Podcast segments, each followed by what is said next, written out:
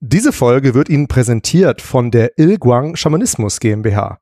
Sie sind auf der Suche nach einer mehr oder weniger erfolgreichen Geisteraustreibung? Dann buchen Sie den Schamanen im schicken Jogginganzug Ilguang. Ja, dann sag ich die 1 und die 2. Also ich verstehe gar nicht, warum das nicht völlig logisch ist, dass man das so macht. Das wäre eine solide TNG-Doppelfolge gewesen. Jetzt weiß ich wenigstens, wer Wes Anderson ist. Vielleicht hat dieser oder jener Regisseur eben dann eventuell nur neun gute Filme und nicht zehn. Rosebud ist für mich Shits Creek.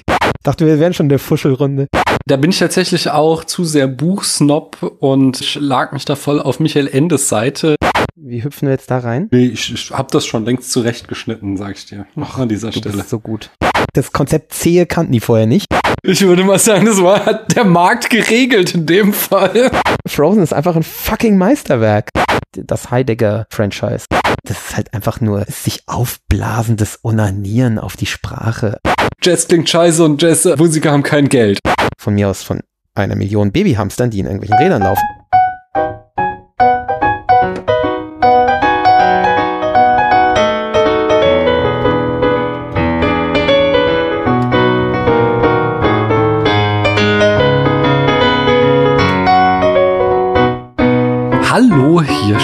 Daniel.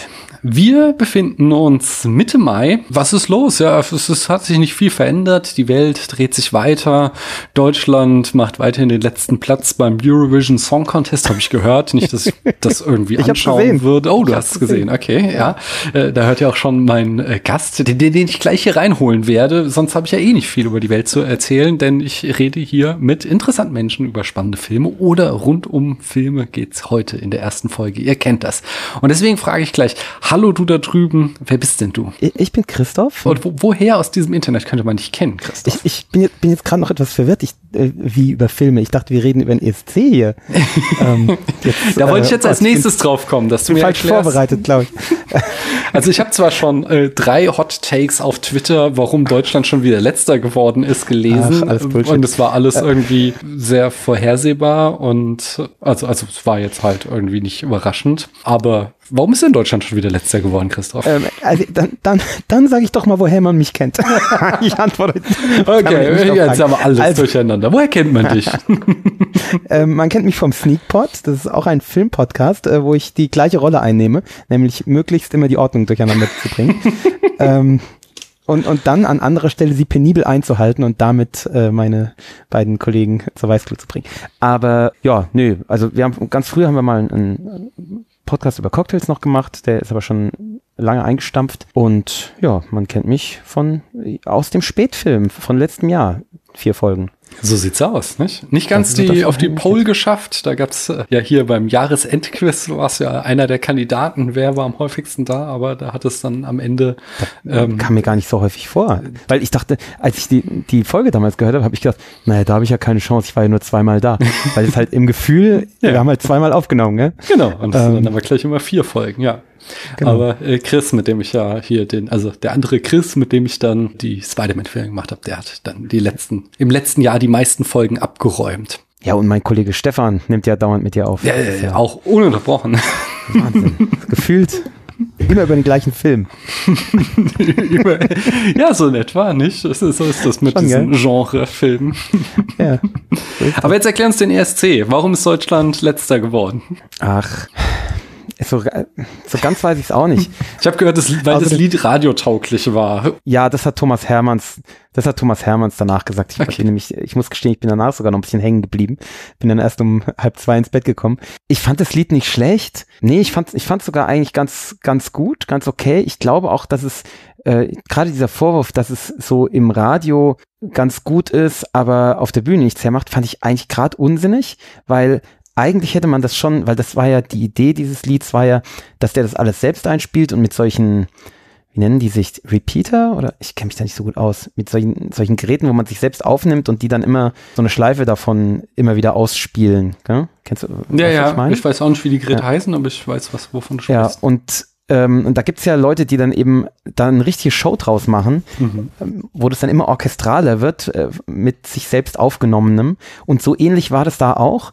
Es war aber nicht ganz konsequent. Also es auch dann nicht ganz glaubhaft. Man hat eben an manchen Stellen gemerkt, dass eben irgendjemand aus dem Hintergrund da die Knöpfe drückt oder er aus dem Hintergrund selbst eben zeitversetzt. Gell? Okay. Ähm, also es war halt nicht, nicht wirklich überzeugend. Und dadurch war es halt, wirkte es dann irgendwie wie Getue. Mhm. Und, aber das, ich finde nicht, dass das die sechs Punkte rechtfertigt. Also, ja, das Problem ist halt, dass immer nur, immer nur die ersten zehn Leute halt Punkte kriegen und alle anderen halt keine. Mhm. Und wenn du halt immer so der elftbeste bist bei allen Leuten, dann kriegst du halt nix. Ich fand es insofern okay, weil halt die, die Jurypunkte und die, die Publikumspunkte bei ihm halt gleich waren praktisch. Ja, der hat von der Jury hat er null bekommen und von den Publikum, Publikumen hat er sechs bekommen.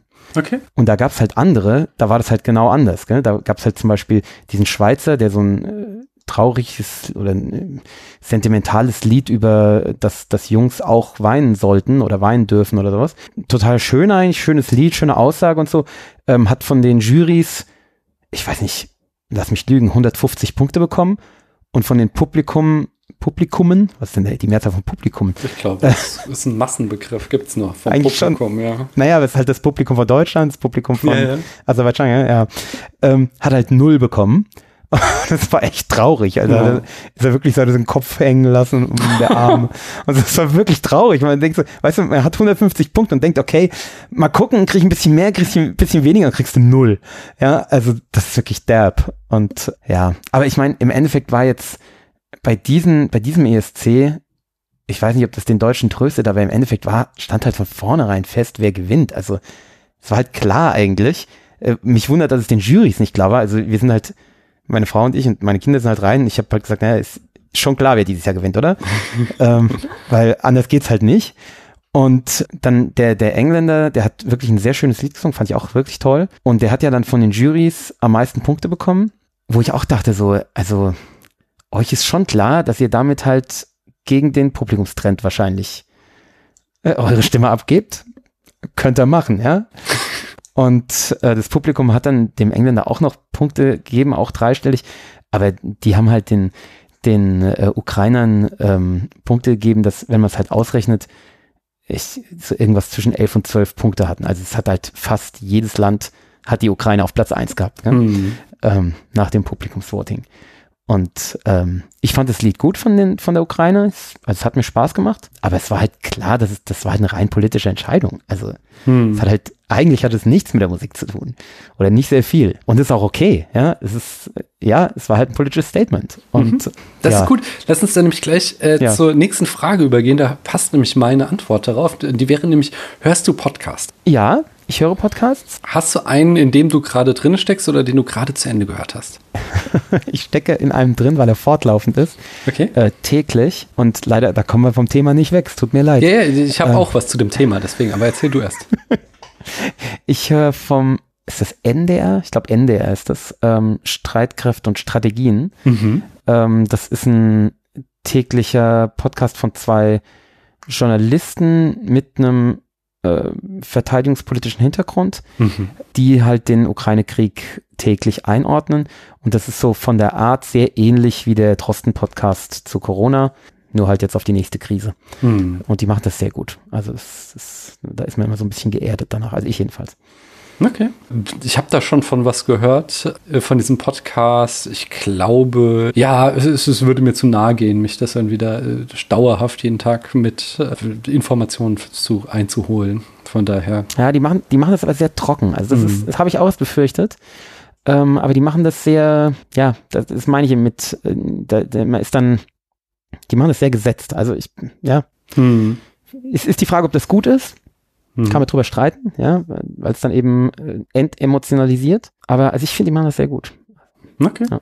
Ich habe zuletzt gehört, äh, und das passt nämlich auch jetzt zum ESC-Thema, Holger ruft an, dieser ähm, Podcast von Übermedien. Holger Klein, oder? Ja, genau. Äh, das ist aber ja. so, das ist das einzige Format von Holger Klein, was ich höre, was einfach nur so ein kurzes 10-Minuten-Stück ist. Äh, hier mhm. von, von, von dem Blog Übermedien ist das gehostet, der Podcast, wo er halt immer, ich glaube, samstags irgendeinen Experten zu einem Thema anruft mhm. und dann kurz sie darüber sprechen. Da haben sie halt über den ESC gesprochen und auch, dass der dieses Jahr so politisch ist und ich weiß gar nicht mehr, wer der Experte war, aber halt irgendjemand, der da von der ARD was mit zu tun hat oder so. Und der sagte aber jedenfalls, das fand ich auch sehr aufschlussreich, dass, äh, dass der ESC schon immer politisch war und sagte, dass das mhm. allererste Lied, also erstmal die ganze Veranstaltung war politisch schon, dass 1955 da so eine europaweite Veranstaltung ins Leben gerufen wurde, wo Deutschland mitmachen durfte. Das war halt nicht selbstverständlich, sondern das war schon, äh, das war schon eine Sensation. Und dann war halt auch das erste Lied, mit dem Deutschland angetreten ist, mhm, ähm, ja. so ein Lied, wo es darum ging, dass sie mit ihrer, dass sie ihre Vergangenheit nicht aufarbeiten, sondern dass man alles gerne verdrängt. So, mhm. also dass auch schon das allererste Lied, mit dem Deutschland beim ESC angetreten war, eine politische Botschaft hatte. So, dass, dass er sagte, das wäre jetzt irgendwie nichts Neues. Das, äh, also das war ja noch im Vorfeld aufgenommen, äh, diese Folge, aber das ist quasi da schon feststand, dass zumindest die äh, Ukraine der Top-Favorit ist und ob das nicht ja. irgendwie Schiebung wäre oder so. Dann sagte sie, nee, nee, das war schon immer so. Das fand ich sehr aufschlussreich tatsächlich.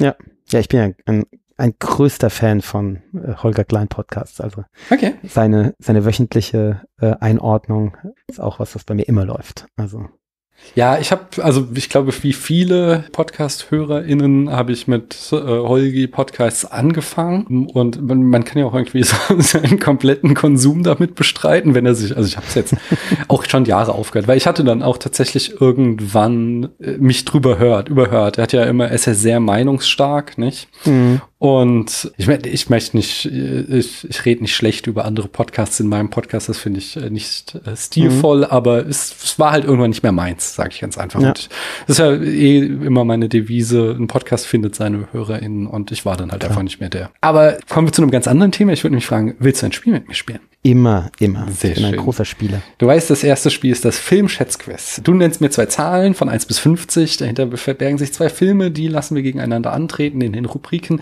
Länge, Jahr, Oscar-Nominierung, Budget und Alter des oder der Hauptdarstellerin. Und äh, du kriegst Punkte, zwischendurch jede Menge Bonuspunkte und am Ende wird das in einer Skala auf spätfilm.de eingeordnet. Das hast du noch gar nicht mit mir gespielt, oder? Das, du bist nee, schon so lange nicht also, mehr nicht hier gewesen, dass das Spiel. Ich, ja? verstehe, ich bin mir nicht ganz sicher, ob ich das, das Grundprinzip richtig verstehe.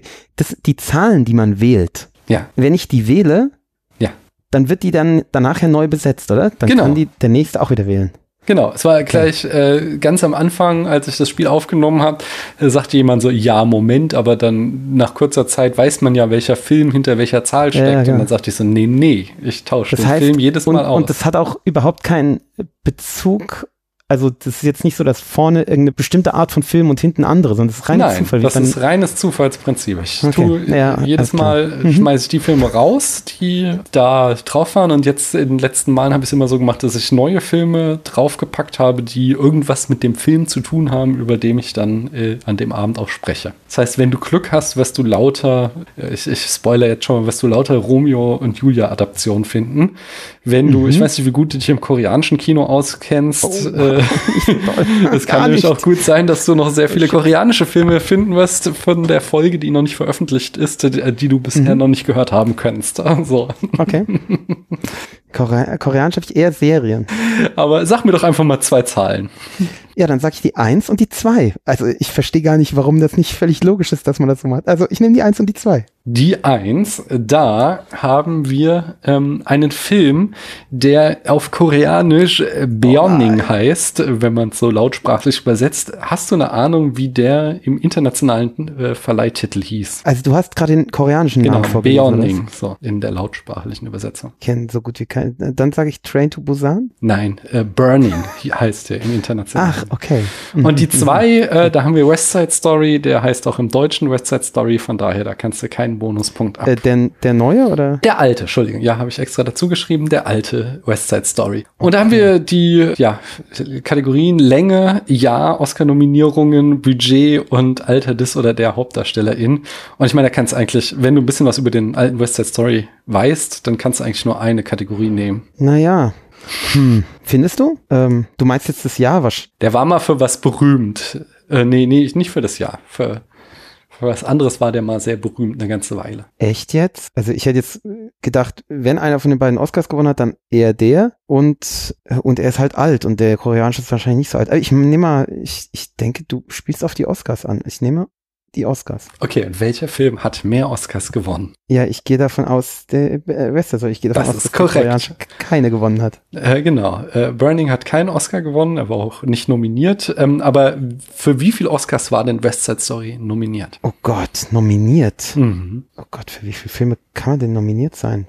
Ich sag jetzt mal 13. Ja, das ist, es ist schon sehr dicht, kriegst einen halben Bonuspunkt auf jeden Fall, es sind elf. Und Okay. wie viel davon hat er gewonnen? Also für elf war er nominiert. Wie viel kriegt man denn dann? Ich sag mal so die Hälfte. Sagen, sagen wir fünf. Na, das ist sehr weit daneben. Er hat nämlich zehn dieser elf Oscars gewonnen und das war What? damals eine Riesensensation. Deswegen, Boah, das, äh, dafür steht der Film ein. Deswegen hat man auch so, viele haben auch so den Kopf geschüttelt. Warum hat äh, Spielberg den jetzt nochmal nachgemacht? So, Da kann man sich ja nur die Finger verbrennen, ja. was glaubt er da verbessern zu können? So, das war, naja. Und ha- hat er was verbessert? Hast du den neuen gesehen? Ich habe den neuen gesehen und er hat halt, also das, das was man, also der, der negative Punkt ist ja, dass du äh, da im Alten halt noch sehr viel so Brown-Facing hast. Hatte natürlich auch die erste Latina, die einen Oscar gewonnen hat. Also das war auch sensationell Okay. damals in der Nebenrolle. Und das hat er halt natürlich im Jahr 2021 komplett ersetzt durch ähm, lateinamerikanische SchauspielerInnen. Es war aber sonst, es, er hatte so, er hat so ein bisschen Gentrification da am Anfang noch reingebracht. Also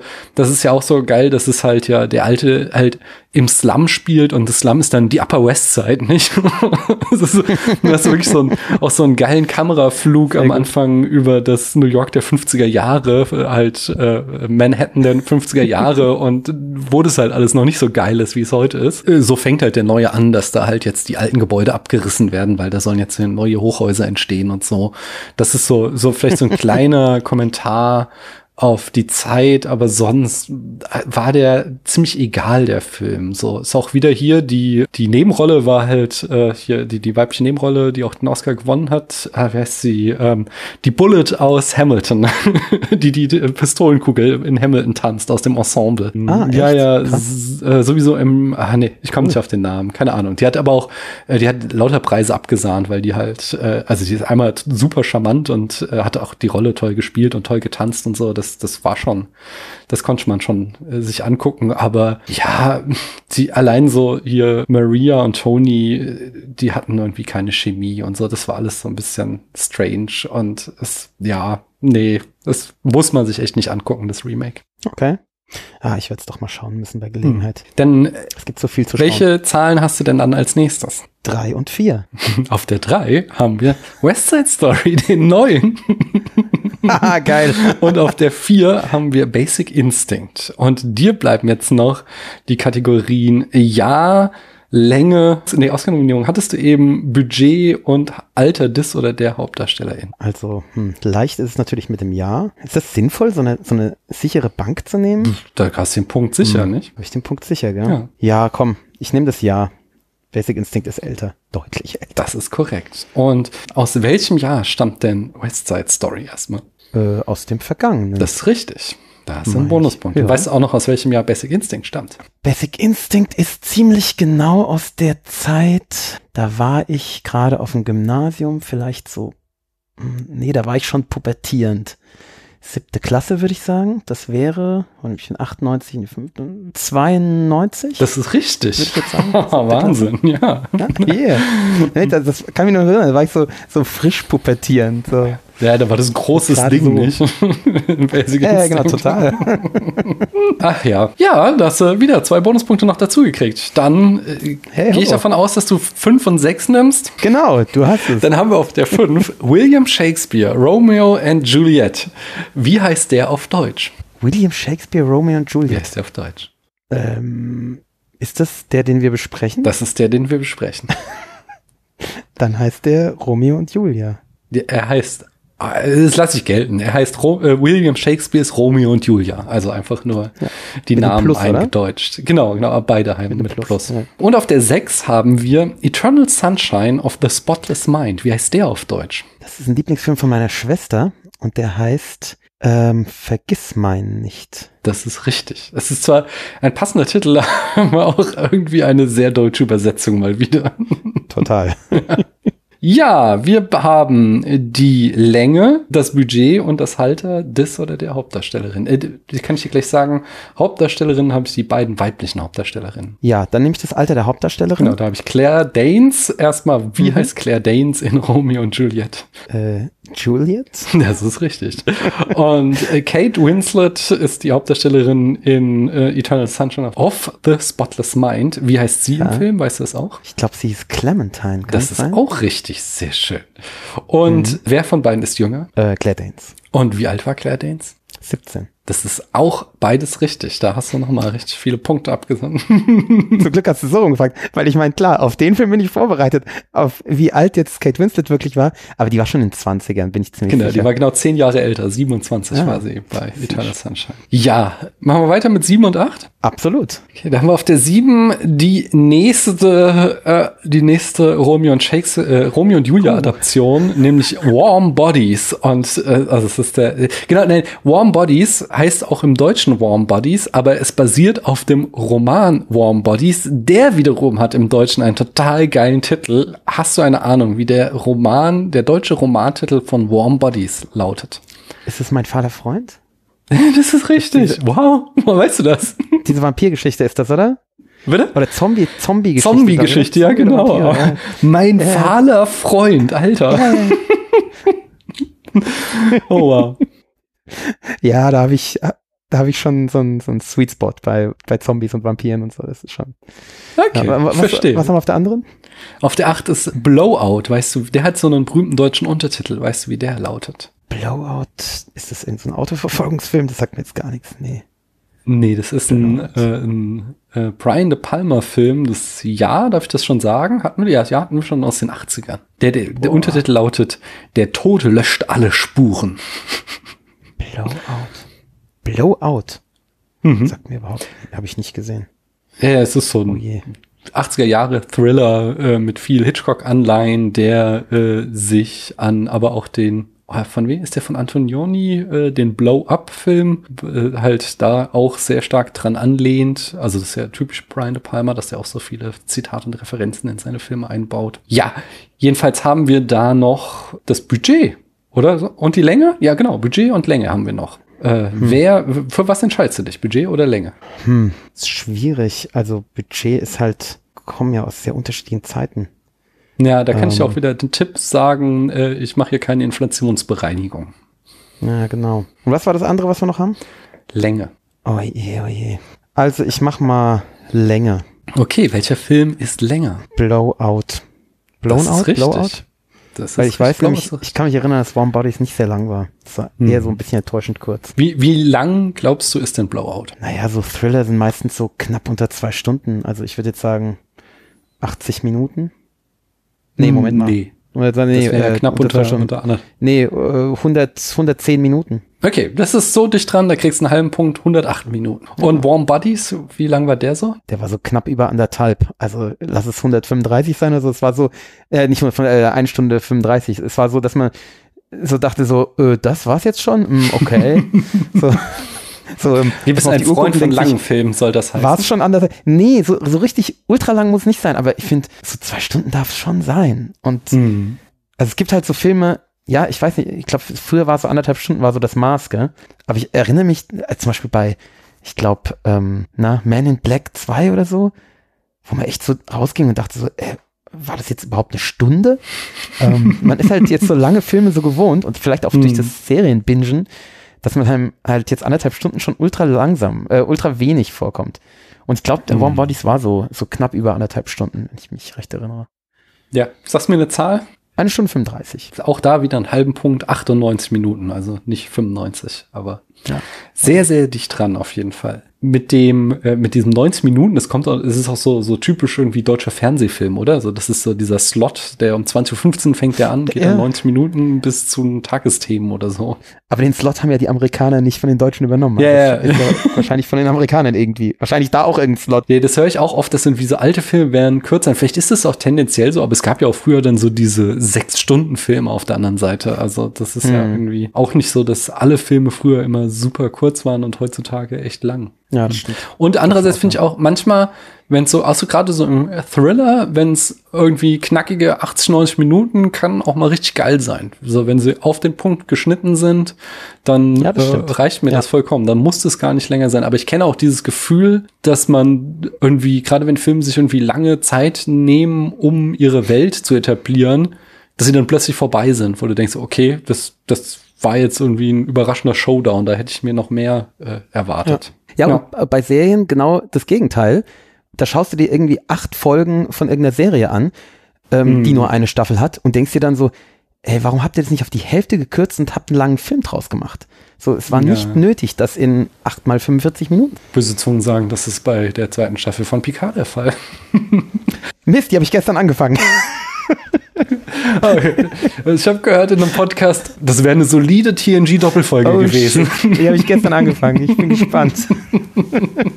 Ich weiß nicht, ob das immer noch der Fall ist, aber eine Zeit lang gab es ja so von Netflix, ähm, Staffeln mussten 13 Folgen Ja, die haben. müssen jetzt acht haben. Und dann gab es mindestens, weil da gab es immer so mindestens so zwei, drei Folgen, wo du das Gefühl hast, die haben sie jetzt nur reingemacht, um auf die 13 zu kommen. So. Oh Ja, ja, ja genau. Nee, ich glaube, jetzt ist acht die Maxime.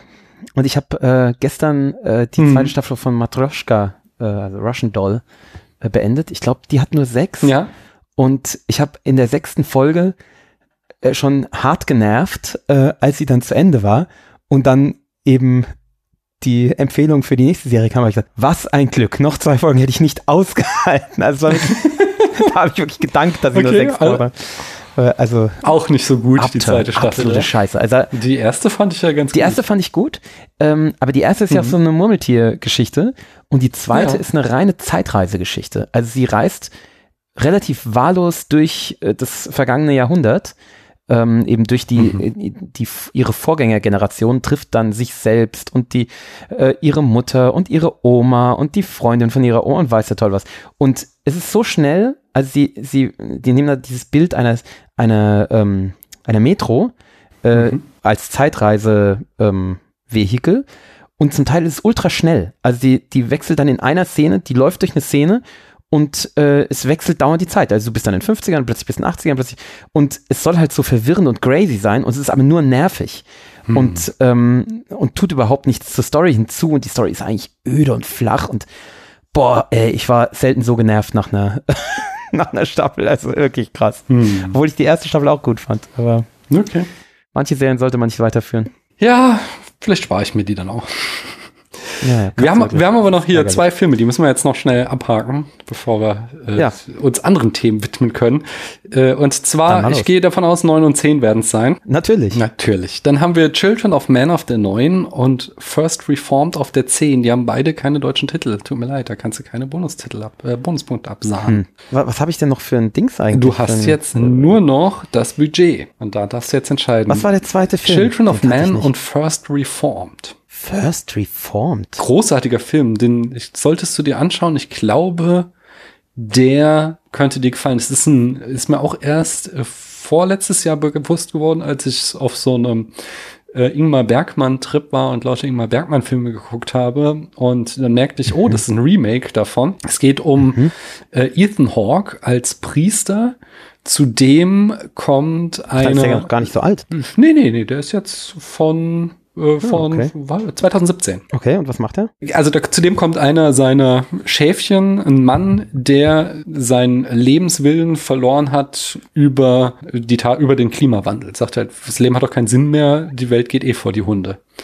Und Mhm. wie das halt so seine äh, kirchliche Pflicht ist, will er den halt in so einem Seelsorgegespräch wieder auf den Pfad der Tugend zurückführen. das Problem ist, der Typ hat so gute Argumente, dass am Ende dieses Gesprächs Ethan Hawke derjenige ist, der total fertig ist mit der Welt und äh, hardcore an seinem Glauben zu zweifeln beginnt. Und äh, darum geht's dann, wie er mit dieser Glaubenskrise umgeht über die Tatsache, dass die Menschheit diesen Planeten komplett zugrunde richtet und dann halt so diese Theodizee-Frage darin, wie kann Gott das denn eigentlich zulassen?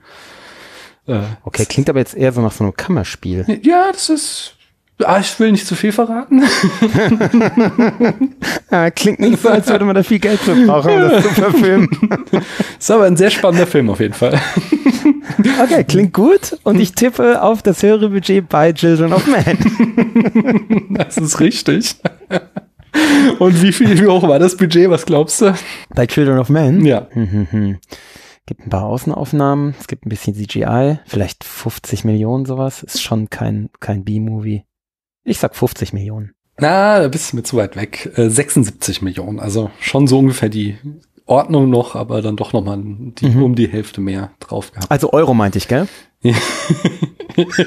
ich habe keine Ahnung. Ich hab glaub, keine Ahnung, ob Ich das habe dann Dollar hier aufgeschrieben. Ich glaube nicht, dass der Umwechselkurs so im Jahr, was war Ich- es, ich hab auch keine- 2006 so war, dass der Ich habe auch keine Ahnung, aber ich habe gedacht, äh, habe ich noch einen zweiten Shot im Endeffekt. Du hast noch einen zweiten Schritt, in dem du äh, raten darfst, was denn First Reformed für ein Budget vielleicht hatte. Ja gut, das, was du beschrieben hast, hat, klang nach echt wenig Budget. Also ich würde sagen vielleicht fünf. Fünf Ja, Millionen? Da kriegst du noch mal einen halben Punkt, 3,5 Millionen sind's. Ja, das ist ja echt billig. Mann, Ja. Mann. Also die haben wirklich nur in einem Raum gesessen. Ja, ich glaube, es gibt so zwei, drei Kirchen und ein paar Außenaufnahmen, aber es Ja, ist noch Ethan Hawke so kriegt doch schon eine Million wahrscheinlich, oder? Ich glaube, der ist nicht mehr heutzutage irgendwie so die große Nummer. Nee? Ich glaube, also vielleicht jetzt ist er ja gerade auch wieder in so einer Marvel-Serie, aber der hatte, also der war ja in den 90ern äh, schon so ein Star äh, und lass es nur danach eine halbe, hatte er lass sich. es nur eine halbe Million sein. Ja, ja. Dann, dann ist schon ein Siebtel des Budgets verbraten. Auf jeden Fall. Das ist schon. Ich habe aber auch gleich wieder was Passendes dazu. Und zwar ähm, habe ich den Hitchcock Fun Fact und da äh, wollte ich was über den Film I Confess erzählen, wo es auch um einen Priester geht. Der hatte diesmal keine, keine Glaubenskrise, ähm, sondern der nimmt einem Mörder die Beichte ab und äh, darf dann aufgrund des Beichtgeheimnisses das nicht der Polizei verraten und gerät deswegen selbst in Verdacht der Mörder zu sein. Ich habe den mit Christiane geguckt. Christiane fand den nicht so geil. Ich fand den eigentlich ganz ansehnlich. Spannender kleiner Thriller. Und, wie ich dann gelernt habe aus meinem Hitchcock-Buch, war das der Film, der die berühmte französische Filmkritik-Zeitung Carrière de Cinéma auf Hitchcock aufmerksam machte. Die Filmkritiker, die später dann als Regisseure der Nouvelle Vague diese lostreten sollten, waren fasziniert vom Thema der Schuldübertragung und fingen an, auch andere Hil- Film Hitchcocks daraufhin zu untersuchen quasi und stellten fest, dass es so ein großes Thema bei ihm ist, das sich in vielen seiner Filme zeigten. Und ja, und sie erkannten damit als erste, dass äh, Hitchcock nicht irgendwelche niveaulosen Thriller machte, was man ihm in, äh, in Amerika immer noch vorwarf. Also er hat ja berühmtermaßen nie einen Oscar gewonnen, weil man meinte, äh, der macht ja nur so Genre-Kino, sondern ja, dass Hitchcock aus diesen Thrillern eine eigene Kunstform geschaffen, erschaffen hatte und fing dann an, ihn abzufeiern und daraus entstand ja auch so mit diese Auteur-Theorie dann. Das äh, war mein Hitchcock-Fan. Äh, Fun Fact, nicht Fan. Wie stehst du zu Hitchcock? Ach, ähm, ich werde nicht warm mit ihm. Es ist, ich weiß auch nicht. Ich hab, ich denke immer, ich habe ja noch nichts von ihm gesehen und dann überlege ich so und dann ich sage, das habe ich gesehen und das habe ich gesehen. Ich habe dann doch irgendwie eine Handvoll seiner Filme gesehen. Aber irgendwie werde ich nicht warm damit. Ich weiß es nicht, woran es liegt. Ähm, ich habe dann zwischendrin schon gedacht, ich werde mit allgemein mit alten Filmen nicht wahr, äh, nicht warm, was auch an Kern von Wahrheit hat. Aber ich glaube, es liegt auch an Hitchcock. Es ist, das ist nicht mein, ich weiß nicht, irgendwas mag ich nicht an ihm. Ich glaube, ich, ich habe so das Gefühl, es kann sein, dass ich mir das einbilde, dass ich ihn selbst zu sehr in seinem Werk spüre, Doch, das ähm, ist also klar, dass, dass ja. man ihn so durchspürt. Manche Mhm. spürt man ja mehr durch, manche nicht. Und ich glaube, ich mag ihn nicht. Hm. Das, das ist wie mit, ähm, mit Lynch und auch mit Tarantino. Das, die spüre ich auch zu sehr durch in ihrem Werk und ich mag sie nicht.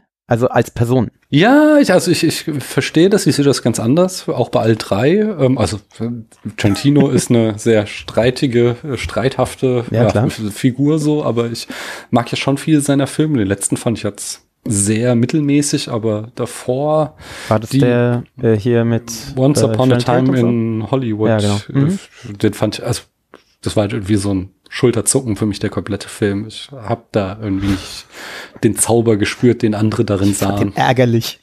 Okay, ja, auch das kann ich nachvollziehen. Also ich fand ihn, ich fand ihn nicht mal mehr ärgerlich. Das war mein Ding. So, ich fand ihn, Oh Gott. fand ihn zu egal, um mich darüber ärgern zu können. Von daher, es war so, ja, ne. aber nee, es, äh, andere Filme, also zum Beispiel hier Django Unchained war der letzte, den wir, wir haben ja auch so eine, Hitchcock- äh, eine Tarantino-Reihe mal gemacht und der war der letzte, den wir besprochen haben und Mhm. der ist auch, also der ist auch ein ein schwieriger Film. Da sind Sachen drinne, die sind hochproblematisch, auch so unter äh, Darstellung von Rassismus und so. Aber es ist ein Mhm. sehr ambitionierter Film und ein sehr, sehr spannender find ich auch. Film, wo man Ich- irgendwie ich sehr mag durchaus lange auch Filme drüber von reden kann. So.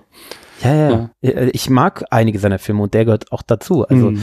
Äh, sei gar nicht mehr. Aber trotzdem spüre ich da Tarantino durch und Mhm. er ist mir unsympathisch. Ja, Also- ist das, ja, genau das, das kann ich nachvollziehen. Und äh, dass man auch Hitchcock durch seine Filme durchspürt, auch das kann man, kann ich absolut nachvollziehen. Also allein, Mhm. er hat halt auch diesen Willen zum Stil und dieser, sein Stil, äh, der, er hat so eine eindeutige Handschrift, die ähm, aus seinen Filmen ab, also zumindest seinen Meisterwerken einfach herausstrahlt. Ich habe ja jetzt, äh, bin ja im zweiten Jahr meiner äh, großen Challenge, sämtliche Hitchcock-Filme zu gucken. Und der braucht auch echt lange, um diese Handschrift zu kriegen. So, das ist auch so, äh, Tarantino schreit ja überall immer in die Welt hinaus, ein Regisseur hat nur zehn Filme in sich. Ich sag, Gott sei Dank hat Hitchcock das nicht gehört.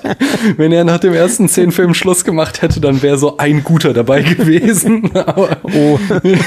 aber die, jetzt so bin ich in den 50ern angelangt, da sind schon, da kommt schon ein Meisterwerk nach dem anderen und das, das hat schon alles eine sehr, sehr eindeutige Handschrift auf jeden Fall.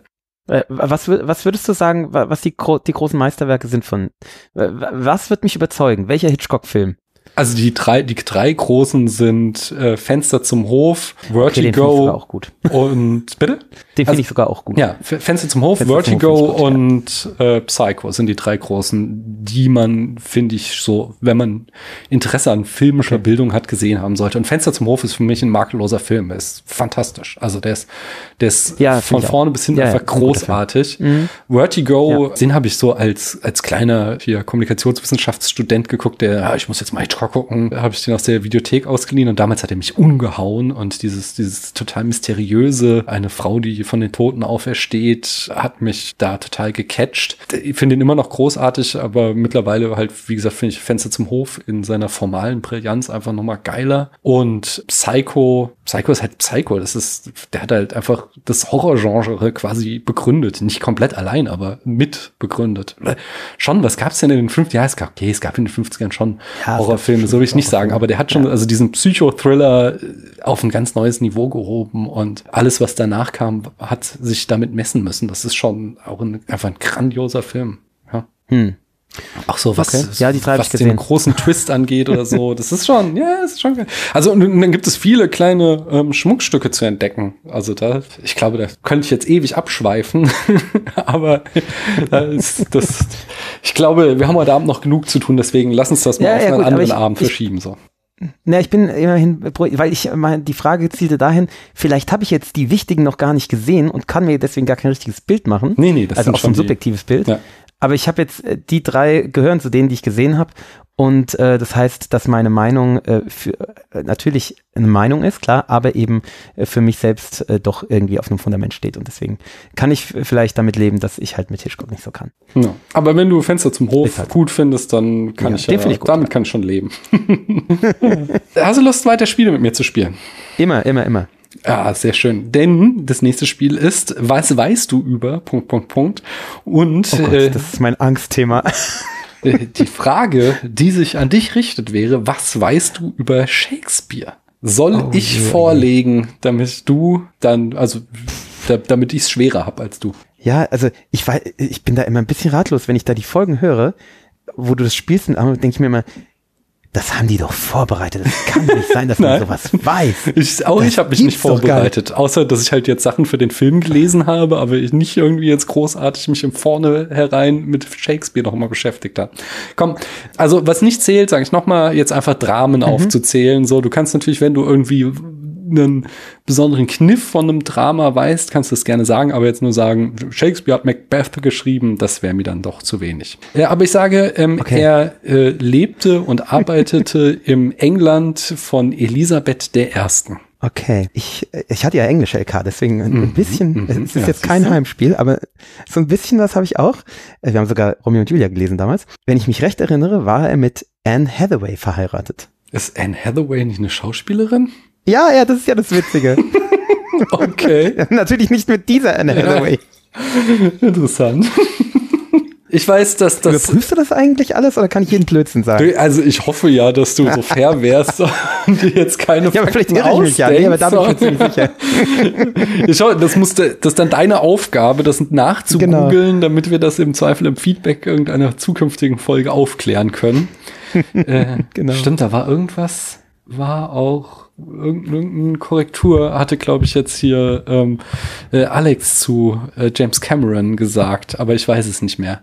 Äh, das würde ich nachreichen im Zweifel. Mm, Ich Okay. sage aber äh, hier das Theater, in dem er seine Stücke aufführte, denn das war, habe ich jetzt gelesen zu diesem Film, den wir nachher noch besprechen, äh, hieß The Globe. The Globe hieß das. War nicht das Besondere bei diesem Theater, dass es so eine, wie so eine Arena war, aber die war überdacht? Das war, glaube ich, war das nicht so eine Neuheit, dass die Leute im, im Trockenen sitzen konnten? Das kann gut sein. Ich habe Shakespeare in Love gesehen, da sah das ungefähr so aus. Ja, genau. Ich glaube, ich glaub, das war irgendwie so ein, so ein neues Ding, dass die Leute eben im Trockenen saßen. Ich weiß noch, dass er äh, eher aus einfachen Verhältnissen stammte, weswegen sich bis heute die Gerüchte halten, dass der das auf gar keinen Fall alles selbst geschrieben haben könne, weil das so formvollendet ist, sondern dass es sich eher, äh, dass er quasi nur der Deckname von irgendeinem Adligen war, der dahinter steht und der der eigentliche Urheber der ganzen Dichtkunst Nein, von ist. einer adeligen Frau. Auch das? Womit wir wieder bei Shakespeare in Love wären. Oder war das nicht der, der Plot? Nee, nee, da ist sie. Ach, Nee? ich krieg den nicht mehr zusammen. Das, das, meine, aber Gwyneth Paltrow will ne? schauspielen und da dürfen Frauen noch nicht schauspielen. Aber sie, er, hat schon geschrieben, glaube ich. Ja, du hast recht, ja, ja. Aber ich meine, da war auch irgendwas mit. Ach, Nee, es, gibt, nee, es gibt so ein, ich glaube, so ein, ist das nicht ein Bernd Eichinger Film oder so, die Shakespeare-Verschwörung oder sowas? Mhm. Hm. Weiß ich nicht mehr, aber äh, Ähm. also, also, das ist auf jeden Fall so ein berühmtes Gerücht, aber alles unbestätigt. Shakespeare ist nicht sehr alt geworden, wenn ich mich recht erinnere. Nur so um die 50. Aber ich, das kann ich jetzt nicht genau sagen. Reicht dir das, wenn ich sage, er ist so Das 50, lasse ich gelten, ja. so, so um die 50? Also er ist nicht Mitte 50 geworden. Ja, ja, das lasse ich gelten. Da hört es jetzt aber tatsächlich auch bei mir schon auf. Die Frage ist halt, was man zulässt, gell? Das ist so. Die berühmteste britische Schauspielschule ist die Royal Shakespeare Society, aus der unter anderem Patrick Stewart kommt, das weiß ich noch. Und da kann ich auch noch Ja, äh, dazu sagen, dass, also es war ja tatsächlich so, dass Patrick Stewart so, ähm, während er noch äh, Star Trek gemacht hat, da auch öfter mal mit gehadert war, hatte und auch so hin und wieder aussteigen wollte. Und aber ich habe ihn so vor ein paar Jahren im WTF-Podcast gehört und äh, da vertrat er dann die Position, wo, wo dann auch Mark Maron ihn fragte so, äh, war das nicht ein ganz schöner Rückschritt? So, kommst da vom Theater in London und auf einmal äh, ziehst du da in komischen Schlafanzügen, stehst du da auf so einem Science-Fiction-Set rum. Und da sagte dann Patrick Stewart, er ist der Überzeugung, dass seine sämtlichen Shakespeare-Rollen ihn nur auf die Rolle von Jean-Luc Picard vorbereitet haben. Da mag was dran sein. äh, haben wir eigentlich schon gesagt, dass er ähm, den, den Ort seines Wirkens, dass das Stratford upon Avon war? Nein, das wusste ich auch nicht. Von daher. Da war auch das Theater, oder? Das wusstest du nicht? Nee, nee, das wusste ich nicht. Das, so, das, das kommt so aus den Tiefen meines, meines Englisch-LK-Wissens. Nee, ich glaube, den Punkt gebe ich dir dann auch, weil ich habe auch nichts mehr, was mir noch einfällt. Von daher hast du gewonnen, das Spiel. Wow, Ja, siehst du, hattest du Sehr so schön. Angst? Dankeschön. Ja, ich meine, Shakespeare ist natürlich jetzt auch, war jetzt ein Heimspiel. Ich hatte eher so die Befürchtung, so, dass irgendein, irgendein Regisseur, also Baz Luhrmann zum Beispiel, hätte ich echt so gut wie nichts gewusst. Also, Hm. das müssen wir jetzt nicht machen, so. aber ich hätte auch nichts Ja, gewusst. genau, zum Glück. Oder irgendwelche Schauspieler, so. Uh. Ah, Leonardo DiCaprio, da hätte man schon was sagen können, wahrscheinlich. Mhm. Ja, aber das meiste, also ich muss gestehen, das meiste ist dann doch, kenne ich ihre Rollen. Und äh, so Trivia interessiert mich dann doch meistens nicht so sehr. Mich interessiert dann oft, in was haben sie noch mitgespielt. Hm. Aber mit, mit wem waren sie verheiratet? Oder, also gut, Anne Hathaway war jetzt halt Glück, gell? Aber nee, also meist interessiert mich das nicht so. Und Regisseure interessieren mich eh gar nicht so, muss ich gestehen. Hm. Also dieses, äh, dieser, ich weiß nicht, ob die bei dir noch im Dings ist, diese, diese Wes Anderson-Frage, da äh, frage ich mich jedes Mal, welcher ist denn jetzt welcher Anderson? Ich nee, schon die ist mittlerweile rausgeflogen, aber ja, ja, ich weiß. Obwohl wir neulich ja jetzt endlich einen Wes Anderson-Film mal wieder geschaut haben. Jetzt weiß ich wenigstens, wer Wes Anderson ist und weiß auch, dass ich schon ganz viele Filme von ihm geschaut habe. Also jetzt habe ich von dem wenigstens ein Bild, aber von den anderen zwei keins. Ja. Ähm, also, Ja, dann schau dir mal als nächstes Paul, äh, nee, nicht Paul W, wollte ich schon sagen, nein, äh, äh, Paul Thomas Anderson an. Das ist ja der große Meister, wie immer alle sagen. Und welchen Film muss ich da schauen? Äh, Also der, sein Meisterwerk ist äh, There Will Be Blood, aber der ist auch sehr sperrig. Ich glaube, wenn du so einen Film, der, so, mhm. der leichter zugänglich ist, wäre zum Beispiel Boogie Nights oder Magnolia. Das sind so Filme, ich glaube, da kannst du auch Magnolia hab Spaß ich mit gesehen. haben. Ja, siehst du? Und Okay, Fand ich ganz okay. ähm, dann der seidene Faden und jetzt gerade war auch Licorice. Pizza im Kino. Boah, den habe ich halb geguckt. Den stimmt, den habe ich noch nicht zu Ende geguckt. Was da auch ziemlich genau sagt, was wie ich zu dem Film stehe. Ah, so. okay. ja, ich habe irgendwelche Berichte in einem Podcast, äh, ich glaube bei den Flimmerfreunden gehört. Und das, was die erzählt haben, obwohl sie ihn gut fanden, hat mich auch dazu gebracht, so, oh, ist glaube ich nicht mein Film. Hm. Das ist, ich glaube, das ist halt schon wieder so genau die gleiche Liga wie Once Upon a Time in Hollywood. Das ist so, ich glaube, das ist so ein alte Regisseure, die irgendwie träumerisch an ihre Jugend zurückdenken oder an irgendeine Zeit. Die haben da ja noch nicht Ah, mal gelebt schlimm. in den 60ern, sondern sich da so irgendwie so zurückwünschen. Und dann hat der Film halt keine Handlung, sondern es ist halt auch nur wieder so irgendwie in, äh, in den 60ern schwelgen. Das soll der. Und das hat irgendwie, ja. Vielleicht hat dieser oder jener Regisseur eben dann eventuell nur neun gute Filme und nicht zehn und. Kann ja sein. Ja, vielleicht kommt daher aber auch noch was nicht. anyway, äh, ich habe Feedback bekommen. Ja. Also Feedback in Anführungszeichen. Ich habe ein Geschenk bekommen. Nämlich Ben hat mir eine geile Blu-ray-Box geschenkt. Die Kurosawa Samurai Collection mit äh, Seven Samurai, Throne of Blood, The Hidden Fortress, äh, Jojimbo und Sanjuro. Äh, richtig geiler Scheiß. Insbesondere The Hidden Fortress freue ich mich drauf, denn äh, das ist ja so eine der Vorlagen für Star Wars und den kenne ich auch noch nicht, weil der unglaublich schwer zu bekommen ist. Die anderen habe ich alle mal gesehen, aber den noch nicht. Und ich freue mich darauf, alle nochmal wiederzusehen. Ich bin ein sehr großer Kurosawa-Fan. Vielen Dank, Ben. Und Charts habe ich nachzureichen. Da landete das jüngste Gericht auf Platz 120 von 135 und Avatar auch nicht viel weiter oben auf Platz 81 von 135. Ja, ich bin mal gespannt, wo der Film landet, über den wir heute Abend noch sprechen. Ich glaube dann doch weiter oben. gespannt.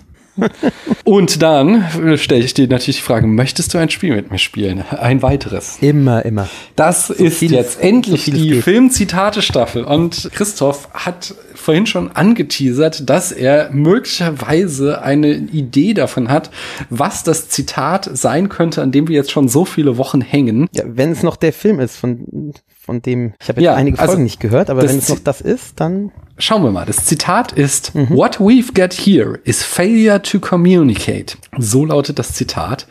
Und ich kann dir sagen, was ich hatte ich schon als, als Tipps hatte ich schon gegeben. Das ist von jemandem namens Captain. das ist. Ich Bitte? brauche keine Tipps. Du brauchst keine Tipps, du kenn das weißt, sag Nein, es. Ich, weiß- ich, kann dir, ich kann dir sogar zwei Werke nennen, in denen es vorkommt. Okay. Und zwar, das, das ist auch gleichzeitig die Geschichte. Dieses Zitat ist im, ich glaube im Original, der Opener von dem Lied Civil War von Guns N' Roses, von Use Your Illusion 1, glaube ich. Ja. Und ich war einfach ein großer äh, Guns N' Roses Fan als, als Jugendlicher.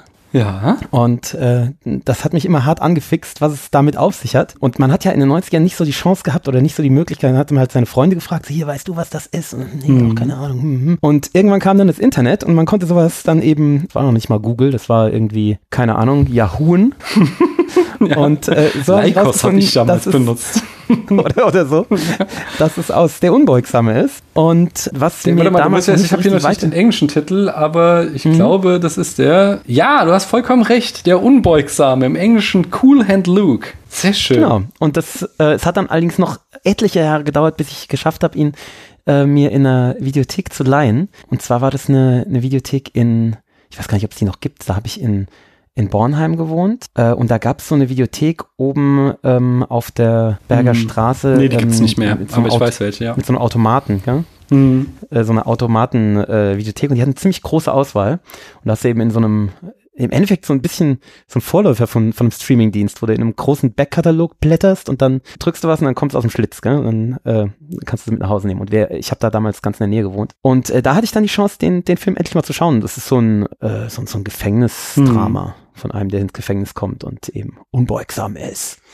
Ja, sehr schön. Sehr geil, Ja. dass wir da jetzt weiter sind. Dann Gibt's auch gleich weiter. Ich habe das nächste und jetzt wird's auch wieder Das war schon leichter. Das, Bitte? das erste Mal, als du das gesagt hast, habe ich gesagt, Ja, das weiß man doch. Das ist von Guns Roses. Ich hatte keine Ahnung auch. Das ist so unglaublich. Aber es ist auch nicht, es ist so, äh, laut dieser Liste halt das elfte berühmteste Zitat äh, der Filmgeschichte. Und wenn jetzt so die Sachen, die jetzt noch kommen, da sage ich so, aber sowas von nicht. so die Sachen, die jetzt noch kommen, sind alle so viel berühmter. Also jetzt kommen nur noch unberühmtere. Okay. Mhm. Ah, nicht alle. Also da sind auch schon wieder echt krasse Sachen dabei. Aber der nächste. Jetzt kommt, jetzt kommt wahrscheinlich sowas ähnliches, nur von den Ärzten. Und zwar, ich, ich wünsche mir eine Welt, in der ich aus einer Toilette trinken kann, ohne Ausschlag zu bekommen. Nein. Das ist nämlich auch so ein Filmzitat. ja, ja. Und ich glaube aus, aus Nackte Kanone, oder? Es kann sein, Nein, ich weiß es nicht. Äh, Das ist von Friedenspanzer, der Opener. Nein. Nein, wir haben hier I love the smell of napalm in the morning. Mm, ja, das ist Apocalypse Now, gell? Das ist doch richtig. Die, die, die Surf-Szene, oder? Äh, genau, Also dann, genau, am Anfang. Den einen surfen schicken. Mhm. Da. Ja, ja. Und weißt du auch den nächsten? Love means never having to say you're sorry. Liebe bedeutet, Niemals um Entschuldigung bitten zu müssen. das ist, ist das Love Story? Das ist auch richtig. Wow, wir machen hier Riesenschritte. Gro großes Melodram. Der nächste, da ist, wenn du gut im Spätfilm aufgepasst hast, kennst du auch das schon. Und da das lautet nämlich The Stuff That Dreams Are Made Of. Das ist von Stefan und dir. Mhm. Hm, nur welcher? Warte mal. Das ist von Stefan und dir. Also es ist diese Film-Noir-Geschichte auf jeden Fall. Ja. Jetzt muss ich mal überlegen, welche Fälle, mir fällt gerade nur der Malteser Falke ein. Lass mich überlegen, ob mir noch andere einfallen. Äh, Es muss dir nichts anderes nee, ich stehe auf dem Schlauch. Dann sage ich Malteser Falke. Das ist richtig. Sehr schön. Oder wie auch immer der heißt. Das ist ja immer so, Ja, ja, habt ihr ja äh, besprochen. The, Das, the der Maltese heißt ja gar nicht Falcon. Aber hat ja auch jemand aufgeklärt, dass es irgendwie einen Rerun oder so in Deutschland gab, Stimmt, wo der ja. auch Malteser Falke dann hieß. So. Jedenfalls, das nächste dürfte auch sehr leicht sein. E.T. Phone Home. Äh, muss ich da den ganzen, der heißt irgendwie E.T., der Da- Außerirdische, ja, oder? ja, also E.T., genau, The Extraterrestrial. Ja, sehr schön. Okay, und jetzt, äh, das hätte ich, obwohl ich den Film gesehen habe, nicht mehr gewusst. Und zwar das nächste ist They Call Me Mr. Tips. They call me Mr. Tips. Das ist auch äh, sehr, sehr bedeutungsschwanger für den Film. Sidney Portier heißt Tips in der Hitze der Nacht, aber das wäre der einzige, der mir jetzt da einfällt, der Tips heißt. ja, das ist richtig. Ja, du gibt's doch rockst das Spiel. Das ist, das der echte Das gibt's doch gar Hammer. nicht. Ja, deswegen, weil ich glaube, er nennt ihn nur auch wieder Boy oder so und deswegen they call me Mr. Tips. ah, okay. So, ähm, Lustig. das nächste, das dürfte auch klar sein. Rosebud. Shits Creek? Bitte? Wahrscheinlich nicht. Nein. Du weißt nicht, woher das im Original kommt. Rosebud ist für mich Shits Creek. ähm, Wieso? Ich habe die, ich habe die aber so zum Einschlafen gesehen und sehr viel verschlafen Ja, da. auch. Was kommt da? Äh, Was naja, die heißen ja, äh, die, die Familie, die äh, praktisch verarmt ist, die Ja. heißen Rose. Ah. Und die, das, diese Frau, die an der Rezeption arbeitet und wo sich dann rausstellt, der gehört das Hotel, die heißt Bud mit Nachnamen. Mhm. Und irgendwann bilden die so eine Collaboration, also der Kauf, der Rose kauft sich dann ein bei denen Mhm. und dann machen sie eine, eine Hotel- oder eine Motel-Gruppe, äh, Ja, ja. das ist eben die Rosebud-Gruppe. Ah, okay. Deswegen für, für mich ist äh, Schitt's Creek. Okay, das ist ein Zitat, das war mir nicht Das klar. ist ein Zitat.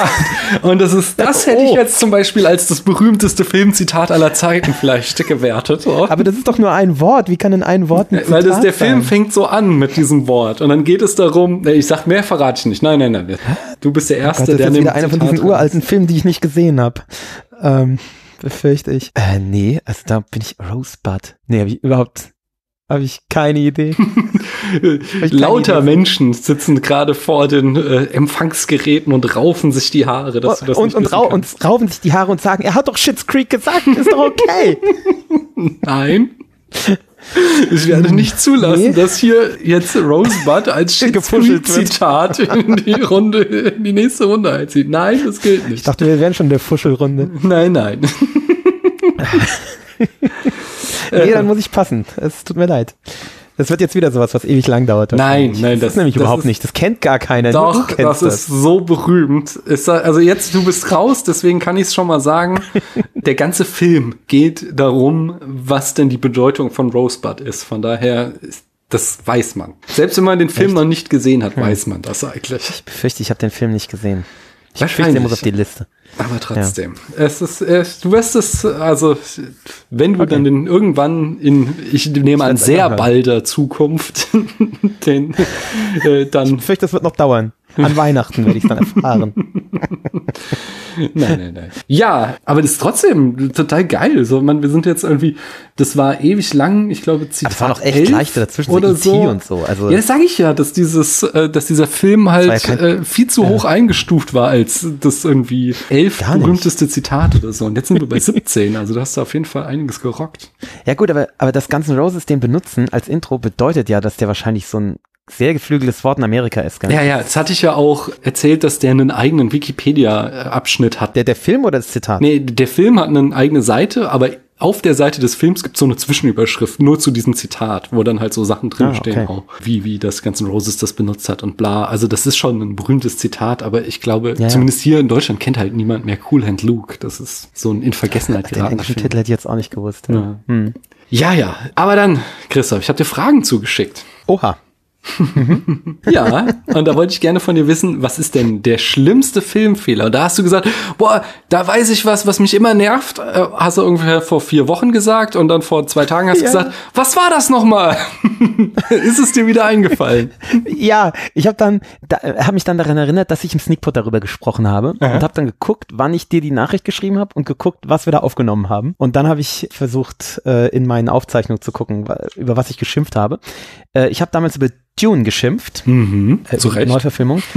Ich weiß noch nicht, ja, mal gucken. Ja, werden ja, die sehen. beiden haben mich dann, die beiden haben mich dann platt geredet am Ende und am Ende habe ich gedacht, na, vielleicht ist es ja doch nicht so schlecht, aber ich war auch hart abgeturnt. Aber egal, wir reden jetzt nicht über Tune, sondern was ich überhaupt nicht mag, ist, wenn Filme schlecht abgemischt sind. Hm. Und ich weiß, dass das halt unterschiedlich ist, ob es fürs Kino oder fürs Fernsehen abgemischt ist. Ich weiß da technisch zu wenig die Möglichkeiten, ob man das vielleicht, wenn man es dann ins in die Streamingdienste, also auf, ins Heimkino bringt, ob man das dann eine andere Mischung reinbringen kann. Keine Ahnung. Ich habe aber eben häufig das Problem, und es war bei Dune eben extrem so, dass ich, wenn ich es so laut habe, dass ich die, den Text verstehe, hm. dass es dann so laut ist, dass meine Kinder wach werden und, und dass mir die Ohren wehtun und so. Hm. Wie es halt im Kino auch ist. Und ich finde, auch im Kino stört es mich. Ja. Warum muss das immer so ultra laut sein? Und, und auf der anderen Seite nuscheln sie dann immer oder die, die Ton, der Ton wird nicht richtig rausgeangelt. Deswegen mag ich eigentlich auch synchronisierte Filme häufig, weil da eben schön klar gesprochen wird. Hm. laut und klar und nicht so Bruce Willis irgendwo hinnuschelt, gell? Ja. Hm. Ja, bei Dune war das alle, ich habe auch eure Folge gehört und äh, du hast da vollkommen recht, bei Dune war das auch extrem. Das war auch irgendwie äh, beabsichtigt, habe ich irgendwie, als der im Kino war, hier in irgendeinem Podcast gehört, dass die okay. hier Hans Zimmer und ähm, Danny Villeneuve das extra so wollten, dass das halt dich total überwältigt, diese äh, Lärmspektakel. Ja, das, das, ist halt einfach, ja, ja, das macht mir dann Arbeit. Ich habe die ganze Zeit den Schalter in der Hand, um es lauter und leiser zu drehen. Auf Leute, ernsthaft? Das kenne ich. Äh, aber, aber im Kino hat mich das auch schon gestört, weiß ich. Also diese, diese extremen Lautstärke-Schwankungen. Ich weiß, vorhin saßen auch noch so, mhm. so Mädels, die die ganze Zeit nur Fotos von äh, Timothy Chalamet und Zendaya gemacht haben. Und wenn es dann halt so leise war, dann haben die halt nicht ja, das genervt, wie die da vorne gekichert haben. Und äh, dann war es wieder so laut, dass dir die Ohren wehgetan haben. So, ja, ja. ja. Nee. Kann ich gut nachvollziehen. dafür höre ich zu schlecht, als, als dass ich das irgendwie ja, unter Kontrolle kriegen könnte mit meinen Ohren. Dann jetzt als nächstes, was ist denn der dramatischste Filmtod? Ist es der, wie Timothy Chalamet diesen einen Typen da am Ende umbringt? Äh, nee.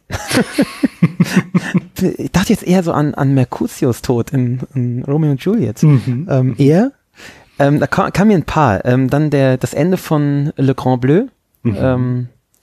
Im Rausch der Tiefe. Wo er nicht mehr auftaucht. sehr geliebt habe. Ja, wo er im Endeffekt bewusst, es ist ja ein Selbstmord im Endeffekt, mhm. ne, wo er bewusst äh, unten in die Tiefe schwimmt oder sich selbst dem Meer übergibt. Das ist also sehr poetisch und ähm, ja, dann auch so Sachen wie 1917, wo der, wo der den Kamerad verliert. Das finde ich hm. auch ganz schlimm, wo der, wo der den, diesen, den Feind rettet, der irgendwie abgestürzt ist und von dem dann erstochen wird. Hm. Wirklich tragisch. Dann My Girl, ja, so Drama unserer, unserer Kindheit. Oh, den habe ich nie gesehen, aber das sind die Bienenstiche, nicht ganz wahr? schlimm. Ne? Ja, ja, ganz schlimm. Und dann, dann war ich eben so in Gedanken bei so Filmen unserer Kindheit und dann war ich bei dem Tod, der mich wirklich traumatisiert hat für mein Leben, der uns alle, unsere ganze Generation traumatisiert hat. Das war, wie das Pferd von Atreyu in der unendlichen Geschichte im äh, Sumpf der, der ähm, na, Verzweiflung wie heißt der? Ist, ja? Sumpf der Traurigkeit ja, versinkt, Traurigkeit. was auch noch so eine ja. so ein Bild dafür ist, dass er einfach an Depressionen stirbt. Also das, ist, das ist so derb und erwachsen und gar nicht kindlich und äh, ich krieg direkt Pippi in den Augen. Also es ist wirklich uns uns halt unfassbar gut rübergebracht worden. Also ich habe damals das Hörspiel gehabt, das war traumatisierend und der Film auch. Also es war einfach schlimm, obwohl man wusste, was passiert. Ich hatte das Buch ja gelesen äh, trotzdem war das ganz schlimm. Also es hm. ist äh, wirklich furchtbar. Herzzerreißend, wie das, das Pferd an Traurigkeit stirbt. Hm. ja, ich habe das Buch ja jetzt auch noch mal hier beiden Kindern vorgelesen. Obwohl, nee, nee, äh, der Kleinen, da hat es die Mutter vorgelesen, aber meinem großen Kind habe ich es vorgelesen. Und also ich mag den Film halt nicht. Ähm, tatsächlich mag ich die Verfilmung gar nicht, aber das, in dem Buch finde ich das auch das ist unglaublich dramatisch. Aber die Szene ist schon auch gut im Film, das gebe ich dir. Ja, ja. Ich mag, der Film ist sicher nicht gut gealtert. Da bin ich sicher. Ja, es ist auch so, da bin ich tatsächlich auch zu sehr Buchsnob und schlag mich da voll auf Michael Endes Seite. Der hat den Film ja auch gehasst und zwar aus einem ganz spezifischen Grund. Nämlich das Ende des Films, wenn dann Bastian auf, äh, auf Fuche in die Menschenwelt reitet, um da seine Bullies zu jagen. Es ist so erstmal so, diese ganze oh Gott, was? Äh, ja ja der Film endet so dass der wird am Anfang ja von den Bullies irgendwie verprügelt und am Ende ja, reitet genau. er dann auf dem Drachen hinaus um die Bullies sich an denen zu rächen. Das erstmal oh ist das halt so diese ganze Moral von der Geschichte oh Gott, ist halt gerade nicht das zu lernen. Und zweitens das, das war der nicht verstanden. Nein. ja genau der wichtige Punkt von Michael Ende war halt immer so es ist der entscheidende Punkt ist halt dass die Fantasiewesen eben nicht in die echte Welt kommen können und dass es Bastians Aufgabe ist, aus dieser Fantasiewelt wieder zurückzukommen in die echte Menschenwelt, weil sonst verliert er mhm. sich halt in dieser Fantasie und verliert halt seinen Verstand. Das ist ja die, ja. die Moral von der Geschichte und dass, dass die ja, Filmemacher das nicht gerafft haben, das hat ihn damals zu Weißglut gebracht, weswegen ah, er auch diesen schlimm. Film abgelehnt hat. Ach, das weiß ich gar nicht mehr. Ja, ja. grauenhaft. ja. naja, aber, aber ich gebe die, die Szene, die ist schon sehr stark auf jeden Fall. Aber eine Frage habe ich noch. Mit welcher oder welchem mhm. Protagonistin aus einem Film würdest du gerne mal ein Bier trinken? Da habe ich mir extrem schwer getan. Die, die Frage hat in mir gegärt. Und da habe ich dann auch so an, an so Mogelsachen gedacht. Äh, so, weil meistens sind einem ja so Figuren aus Serien näher, weil man die mit denen länger schon Zeit verbracht hat. Mhm. Und da dachte ich dann sowas wie irgendwie äh, Commander Riker, der hat ja auch in Star Trek Filmen mitgespielt. Ja. ja, aber das ist natürlich gemuggelt, ja, ist mir schon klar. Und dann habe ich gedacht, wer ein richtig cooler Typ ist, und zwar in jeder Rolle ein cooler Typ, ist Jack Black, finde ich. Mit dem geht man gern mal ein Bier trinken. Mhm. Und ich mag seine Rolle in School of Rock. Mhm. Ich weiß, es ist eher ein Kinder-, ein Jugendfilm, aber dieses, äh, das ist einfach cool, dann, weil der ist halt ein Musiker und, und der ist lustig. Also ich würde mit, mit Jack Black in School of Rock, ich habe keine Ahnung, wie der da heißt, ähm, würde ich ein Bier trinken gehen. Oder ein Cocktail. ja, das ist sehr schön. Aber äh, Riker kann ich auch sehr gut nachvollziehen. Ich glaube, da könnte man auch viel Spaß mit haben. Äh, heute hat mein Sohn mich gefragt, weil äh, der macht gerade so ein äh, Steckperlenbild mit den Crewmembern von. Ähm, ich sehe das immer auf Instagram. Den hast du, den, den züchtest du zum richtigen Tracky-Experten zusammen, oder? Brauche ich nicht züchten, der ist völlig durchgeknallt, der Siebenjährige. Und jetzt äh, macht er eben diese, diese Crewmember, also oder sechs Crewmember von Next Generation und hat mich gefragt, wen ich am liebsten mag. Mhm. Und da habe ich gedacht, ja, das ist echt schwierig. Dann habe ich ihm versucht zu erklären, dass es unterschiedlich, dass es darauf ankommt, was ich mit denen machen würde. Mhm. Wenn ich ein mhm. Bier trinken wollte, dann würde ich mit Commander Riker ein Bier trinken. Wenn ich gerne ins Kino gehen würde, so kann man das einem Siebenjährigen sagen, würde ich vielleicht Diana Troy mitnehmen. Ne? Er so, warum Diana Troy? Bin ich da nicht drauf eingegangen. okay. ähm, ja.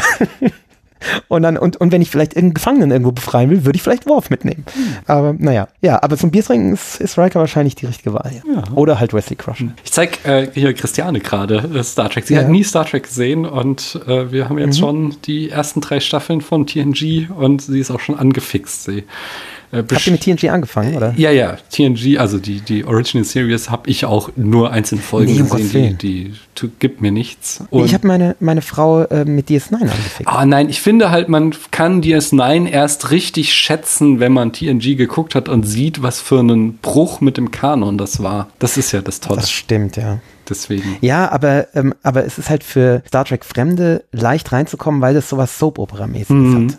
Und das war halt für meine Frau einfach. Also wir haben erst äh, DS9, dann TNG, dann Voyager, dann Enterprise, dann Disco Nee, dann erstmal Battlestar Galactica komplett. und dann Discovery. Okay. Also Enterprise habe ich zum Beispiel selbst nie geguckt. Das habe ich, also da habe ich irgendwie die erste Staffel angefangen und mich hat so genervt, Das ist dass gar nicht so das, schlecht. ja, ja, das sagen alle, aber die, ich, auch das habe ich schon mehrfach hier erzählt. Mich nervt, dass da dreimal der gleiche Typ ist. so, Ja, das ja, mir mich auch auch. tatsächlich Völlig, so, völlig. dass alle Crews, die hatten halt echte Typen, so wie du eben gesagt hast, so die Ja, sechs Leute da stimmt. Mhm. von Next Generation, die haben alle eindeutige Charaktereigenschaften. Und äh, dann hast du da bei Enterprise dreimal den gleichen weißen Token-Dude. und ich, mich hat es einfach schwarz. Ne, Aber es- er ist auch genau. ich habe keine Ahnung. Mich hat's genervt, dass ich die Leute nicht unterscheiden konnte nach ein paar vollkommen- Folgen. Und dann habe ich gesagt, so, es. Ja, reicht mir. stimmt. Das muss ich nicht weiter gucken. Und Stimmt leider. Nee, aber, aber äh, Christian ist auch schon angefixt. Also es, es, es, sie, sie kann den Es Reiz ist einfach. Qualität, das setzt sich einfach durch. Es und bei meinem Sohn, also wirklich, hat nicht viel, hat hat nicht viel gebraucht. Ich habe eine, eine so eine, so eine Audiokassette. Ich glaube, die, die Folge Der Reisende ist das, Mhm. aus der ersten Staffel. Die erste Staffel ist ja cheesy, Ja. geht nicht mehr, aber egal. Und die hat er dann immer mal gehört, ähm, also auf Kassette, gell? Und dann habe ich so Bücher, wo man eben so die Raumschiffe sich anschauen kann und so, so Coffee-Table-Bücher. Mhm. Und da blättert er halt seit Monaten drin, also mittlerweile seit einem Jahr, und fragt dann halt immer und hier und da und will dann da was wissen und so. Die Oma muss ihm dann immer irgendwelche Dinge vorlesen darin. Das ist halt auf Englisch total schwierig. Und äh, er ist da schon richtig, äh, also er weiß da schon richtig viel. Und irgendwann hat er halt angefangen, äh, immer so, so Sachen zu malen oder mit Lego zu bauen. Und dann habe ich irgendwann, ich brauchte ja eh einen neuen, äh, ein neues Konzept für meinen Instagram-Account, weil ich mache gerne so, so Konzept-Instagram, also so mit einem Thema. Und äh, dann war das dann mein praktisch die zweite Staffel.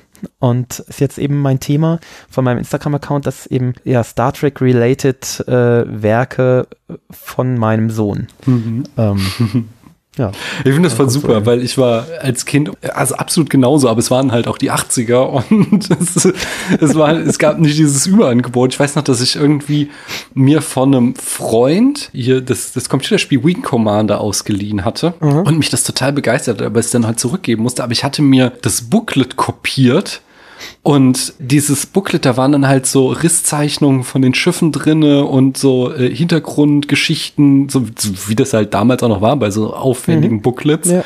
Und äh, damit habe ich mich, äh, konnte ich mich wochenlang beschäftigen und habe mir da ausgemalt irgendwelche Erzählungen rund um Wing Commander, so ein super schlechtes Computerspiel aus den Anfang der 90er Jahre. So. Ach ich aber sogar auch. Hat ein Freund von mir immer gespielt, war ich immer sehr neidisch. Obwohl ich äh, damals Star Wars noch gar nicht gesehen hatte. Ich habe Star Wars erst in den 90ern gesehen, äh, in, den, in den Nullern gesehen und bin nie damit warm geworden. Wahrscheinlich, weil ich es einfach nicht als Kind gesehen habe. Aber Also, Wing Commander, also ich glaube, die, die haben eine Anleihung an Star Wars, aber das war kein Star Wars Spiel. Macht mich jetzt nicht schwach. Oder war es ein Star Wars Spiel und ich habe das nicht gerafft damals? das muss ich jetzt gerade mal gucken. ich dachte, das wäre ein Star Wars. Wing Oder Commander. verwechsel ich das jetzt mit. Nee, die, die, die haben das schon, nee, nee, das, das, also das nimmt total so, also da ist auch so, Schon, ein, gell? so ein Vieh, das sieht aus wie Chewbacca, aber das ist so löwenartig und so, und die wollen das schon sehr an Star Wars anlegen, auch die ganzen Raumschiffe sehen so aus, aber das hat schon eine eigene Mythologie irgendwie. Ja, Mensch, Ah, okay. das war, Ich dachte, das, ich dachte, das wäre so ein Star Wars Ding gewesen. Aber ja, Nee, nee, es ist, aber das, das hat mich wirklich gesagt unglaublich fasziniert damals und äh, das finde ich toll, dass das deinem Kind immer noch so geht. Ja, ja, total. Und ähm, ist natürlich schon einfach ein kleiner Nerd, ja. Sieben Jahre und, und schon ein kleiner Nerd. äh, mal sehen, wo das noch hingeht. Lass uns mal das nächste Spiel spielen, und zwar die unmögliche Voraussage. Boah, weißt du, worum es da Also, es ist ja kein richtiges Spiel, sondern es geht einfach nur, ich habe äh, jetzt die unmögliche Voraussage. Ja, genau, da, da muss man jetzt so auf den Punkt kreativ und lustig sein. Genau das. Aber das können wir auch so ein bisschen so brainstormen. das, ich habe so Angst. Ja, okay. Du sollst mir sagen, Was was, Thema? wird die nächste Shakespeare-Verfilmung sein? Das Ding ist ja jetzt, dass es du jetzt nicht einfach nur sagen sollst, äh, ja, Ja, jetzt wird klar. Julius Caesar äh, verfilmt, sondern, keine Ahnung, Ja, ja. irgendwas Absurdes. Ist klar, so mit Zombies und sowas. Das wäre natürlich nicht, nicht originell. Mhm. Äh, die nächste Shakespeare-Verfilmung. Oh, es gab schon so gute Shakespeare-Verfilmungen. Braucht es denn noch mehr? Was ist denn in momentan? Was, was will man denn machen? Ah, ich weiß was. Ähm, Ähm, ich ich fange mal an. Okay. Und zwar, wir, wir sind ja eigentlich immer noch so auf der 80er Retro-Welle, also so dieses, dieses, ist ja jetzt neulich so auch wieder dieser irgendwie nächste äh, Ghostbuster-Film erschienen, Ghostbuster Legacy oder so. Und so ein 80er-Film, der dringend eine Fortsetzung bräuchte, finde ich, wäre War Games. Und ich finde, dass man eine, ein War Games Sequel mit dem Plot von Hamlet soll es geben, wo dann der große Nuklearraketen abschießende Computer über seinen Geistervater, äh, der damals der Nuklearraketen abschießende Computer in den 80ern war, sinniert und eine Intrige im Reiche Dänemark wittert und darauf dann versucht, Atomraketen zu schießen und äh, sich darum alles dreht. Das ist mein Klingt, Take. klingt super. Ich finde auch bin solche hooked. Pitchen irgendwo. Klingt echt gut. Also ich glaube ja, dass die 80er rum sind, was, was Okay. äh, hier Dings angeht. Ich glaube ja, wir sind schon wieder in den 90ern. Und deswegen glaube ich, es wird auch echt Zeit für eine Neuverfilmung. So ein bisschen wie bei West Side Story. Man hat einen perfekten Film und macht trotzdem eine Neuverfilmung. Warum? Weiß keiner, aber egal, Ja. weil man kann. Und deswegen wird es jetzt eine Neuverfilmung von hier, diesem Heath Ledger Film. Äh, Zehn Dinge, die ich an dir hasse. Ja. Geben, der ich finde auch ein, ein, ein Juwel ist. Da muss mir jetzt aber noch ein bisschen mehr Futter geben, weil brauche ich noch einen Take. Natürlich, So, der, ja, der Hauptdar äh, Hauptdarsteller wird natürlich das entsprechende sein für die jetzige Generation. Okay. Und wer könnte es anderes sein als Timothy Chalamet? Ah. Ja. Ja. Und als, als Schauspielerin, da kenne ich mich so schlecht aus. Wer, sind denn junge Schauspielerinnen? Ähm, ja, hier zum Beispiel die von äh, Stranger Things. Wie heißt sie? Äh, die ist doch so ein Star. Ja, Bob, Bobby, Bobby Brown? Ja, genau, Millie Bobby Brown. Nee, aber es muss eine, eine meinst du? Kann auch was anderes. Ich, das google ich uns mal schnell. Ähm, Ich, ich, ich sehe da eher eine, eine äh, Person of Color. Schauspielerinnen Anfang 20. Kann man sowas so googeln? Da Versuch es einfach mal. Okay, der bringt mir hier äh, als erstes, äh, wie heißt sie hier, die, die Jennifer Lawrence. Ich glaube nicht, dass die noch Anfang 20 ist. Die ist viel zu alt. 30 unter 30? Diese Zahlen sind 20 Jahre alt. Das ist es doch. Promi-Geburtstage. Oh ja, genau. Freya Allen, noch nie gehört. Scheiße, ich kenne die alle nicht. Dixie D'Amelio. Wir sind zu alt. Äh, Billie Eilish, okay, aber ist keine Schauspielerin. Also nicht auf Color. Zoe Wees ist eine deutsche Sängerin, okay. Das ist aber, okay, was ist denn das für eine Seite? Das ist, da endet es auch schon. Warte mal, ich da gibt es doch so auf der IMDB immer Listen. Äh, IMDB List. Ja, hier Young Actors of Color habe ich auf der IMDB gefunden. Wahrscheinlich ist jetzt auch wieder so eine Liste von 2001. Ja, nämlich Zoe Saldana. Ja. Die ist auch nicht mehr so richtig jung. Nee. Äh, Das ist das Problem an, an der IMDB, dass es die schon so lange gibt. Aber da gibt es ja dann auch gleich zwei Millionen solcher Listen. Ah ja, zum Beispiel Zendaya. Okay, da haben wir ja genau das. Äh, Ja, aber das, die ist ja zu naheliegend. ja, das okay, ja, ich verstehe. weil die, hat, die hatten doch schon zusammen Ja, ja, in- einen in Film, oder? Dings, ja, genau, Dings, ja, Du und halt. Den du da gerade besprochen hast. Oh, ich hab was. Ja? Ich habe was. Oh, Willow Smith, die Tochter von Will Smith. Die ist, stimmt, ja, die wäre möglich. Stimmt, die wäre gut eigentlich. Ist die auch Schauspielerin oder ist ja, die nur steht hier It zumindest. Ob, vielleicht hat sie auch nur irgendwie. Der Papa äh, hat ja die gerne mal seine Kinder irgendwo in seinen Film besetzt. Ja, ja, komm, die ist gut, die ist super. Okay, dann nehmen wir die. Wie hüpfen wir jetzt da rein? Nee, ich, ich habe das schon längst zurechtgeschnitten, sag ich dir. Ach, an dieser Du Stelle. bist so gut. Unglaublich. Nee, weil son- sonst hätte ich jetzt nämlich äh, eine andere geplackt, die ist aber nicht auf Color. Und zwar die, die ist aber auch ein bisschen zu alt, aber ich finde sie so, so toll. Die Protagonistin aus La Revolution, dieser Serie, die nach einer Staffel abgesetzt wurde und die ich so fantastisch finde. Ja, habe ich nie Ähm. gesehen. Ja. Ah, schade. Die Es ist wirklich toll. Es, schau das bitte. Ich, ich so habe euch schon, also dich schon öfter in eurem Podcast darüber schwärmen sehen. Wie oft hast du die Serie jetzt schon geguckt? Drei, dreimal, glaube ich, sowas. Es ist so zu Unrecht abgesetzt. Also, aber vielleicht ist es auch gut. Vielleicht, Ja. wer weiß, vielleicht sie es versaut in der zweiten Staffel. Obwohl, also die Revolution versauen, das geht ja kaum. Also das ist ja, ist ja ein Selbstläufer eigentlich. gell? Hör- Sieht man denn die Revolution noch oder hört das vorher auf? Das würde mich ja die fängt machen. Ja, genau, das macht einen fertig. Das macht mich fertig. Die fängt halt gerade an am Ende. Also die bricht aus in Ja. diesem Moment. Das, das, der, der Funke ist gelegt, aber es ist, ah, es ist, es ist einfach so gut. Naja, Okay, aber wir haben auf jeden Fall eine geile, Ja. unmögliche Voraussage. Ich könnte jetzt auch langsam mal überprüfen von den ersten, ob da schon was äh, in Erfüllung gegangen ist. Ich glaube, da wird es langsam mal Zeit. Aber ansonsten werde ich euch ja hier alle auf dem Laufenden halten, ob sich da was ergeben hat. Und äh, dir Ja. stelle ich die Frage, möchtest du in dieser ersten Folge von uns noch ein letztes Spiel mit mir spielen? äh, leider ein letztes, aber ja, natürlich.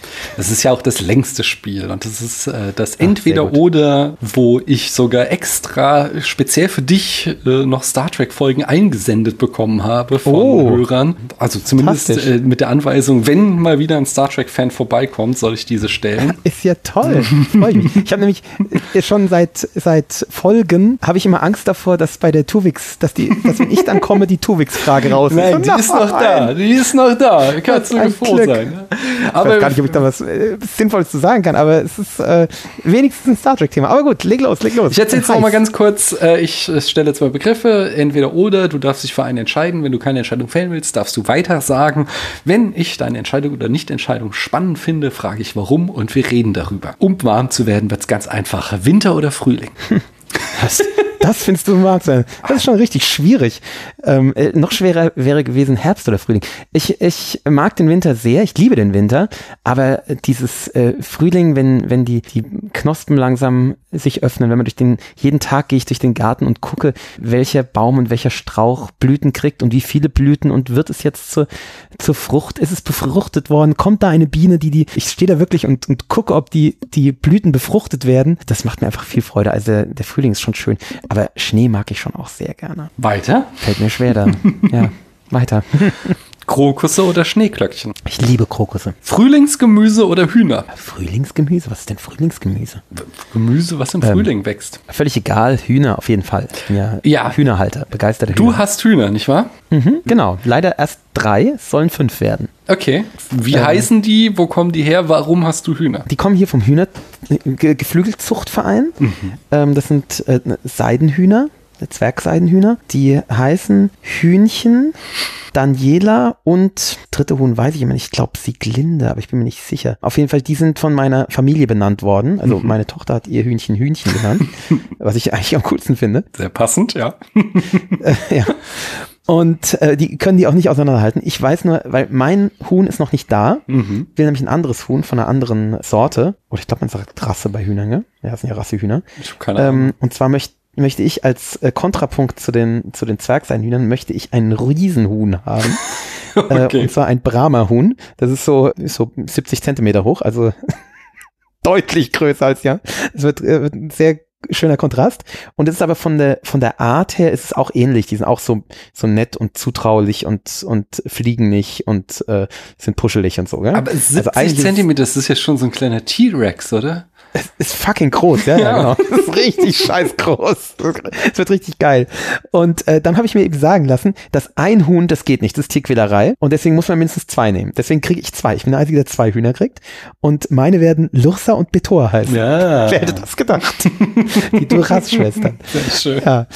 Ähm, Aber, aber, also, werden die dann zusammenleben mit den kleinen Hühnern oder gehen die sich aus dem Ja, Weg natürlich. oder können die äh, einander nee, also abhaben? die Hühner laufen ja bei uns frei im Garten rum. Mhm. Also wir haben einen, einen Hühnerstall und eine Voliere, aber ähm, das ist immer offen. Also morgens wird aufgemacht und dann kommen die raus und dann laufen die den ganzen Tag im Garten rum und äh, abends gehen die von alleine wieder in den Stall rein und also wenn es dunkel wird und dann erinnert mich meine meine ähm, Gebets-App äh, daran, dass dass ich den Stall zumachen muss. Da Das habe ich auch schon bei euch Gebets- gehört. Warum hast du eine Gebets-App, die dich daran erinnert, dass du den Stall zumachen musst? Naja, weil ich den Stall zum Sonnenuntergang zumachen muss Und am Anfang habe ich mir einen Wecker gestellt und dann habe ich aber gemerkt, hätte ich als Geowissenschaftler früher drauf kommen können, dass sich das sehr stark und sehr schnell verändert. Mhm. Ich, mir war nicht bewusst, dass sich das so schnell verändert, dass man dann innerhalb der Woche dreimal den Wecker umstellen muss. Und dann habe ich in einem Podcast gehört von einer, die eben so eine Gebets-App beschrieben hat, weil nämlich in Saudi-Arabien so, selbst wenn man nicht beten will, das Leben schon bestimmt ist von diesen Gebetszeiten. Da kann man dann eben, zu, wenn Gebet ist, kann man zum Beispiel im Geschäft nicht mehr zahlen und nicht mehr rausgehen und so. Mhm. Und deswegen muss man vorher wissen, ob man ins Geschäft rein will und dann während des Gebets drin ist oder eben vorher noch schnell rausgeht. Und deswegen hat man solche Gebets-Apps, die einen eben erinnern, Achtung, jetzt kommt gleich ein Gebet. Gell? Mhm. Und äh, ich habe eben mir so eine Gebets-App runtergeladen und habe eben eingestellt, ich möchte nur zu diesem Maghrib, also zu dem Sonnenuntergangsgebet erinnert werden. Und dann singt mein Handy eben, singt der Muezzin. ähm, und äh, dann weiß ich, ah, die Hühner sind schon beim Gebet, äh, ich kann die Klappe zumachen. ähm, und das mache ich dann.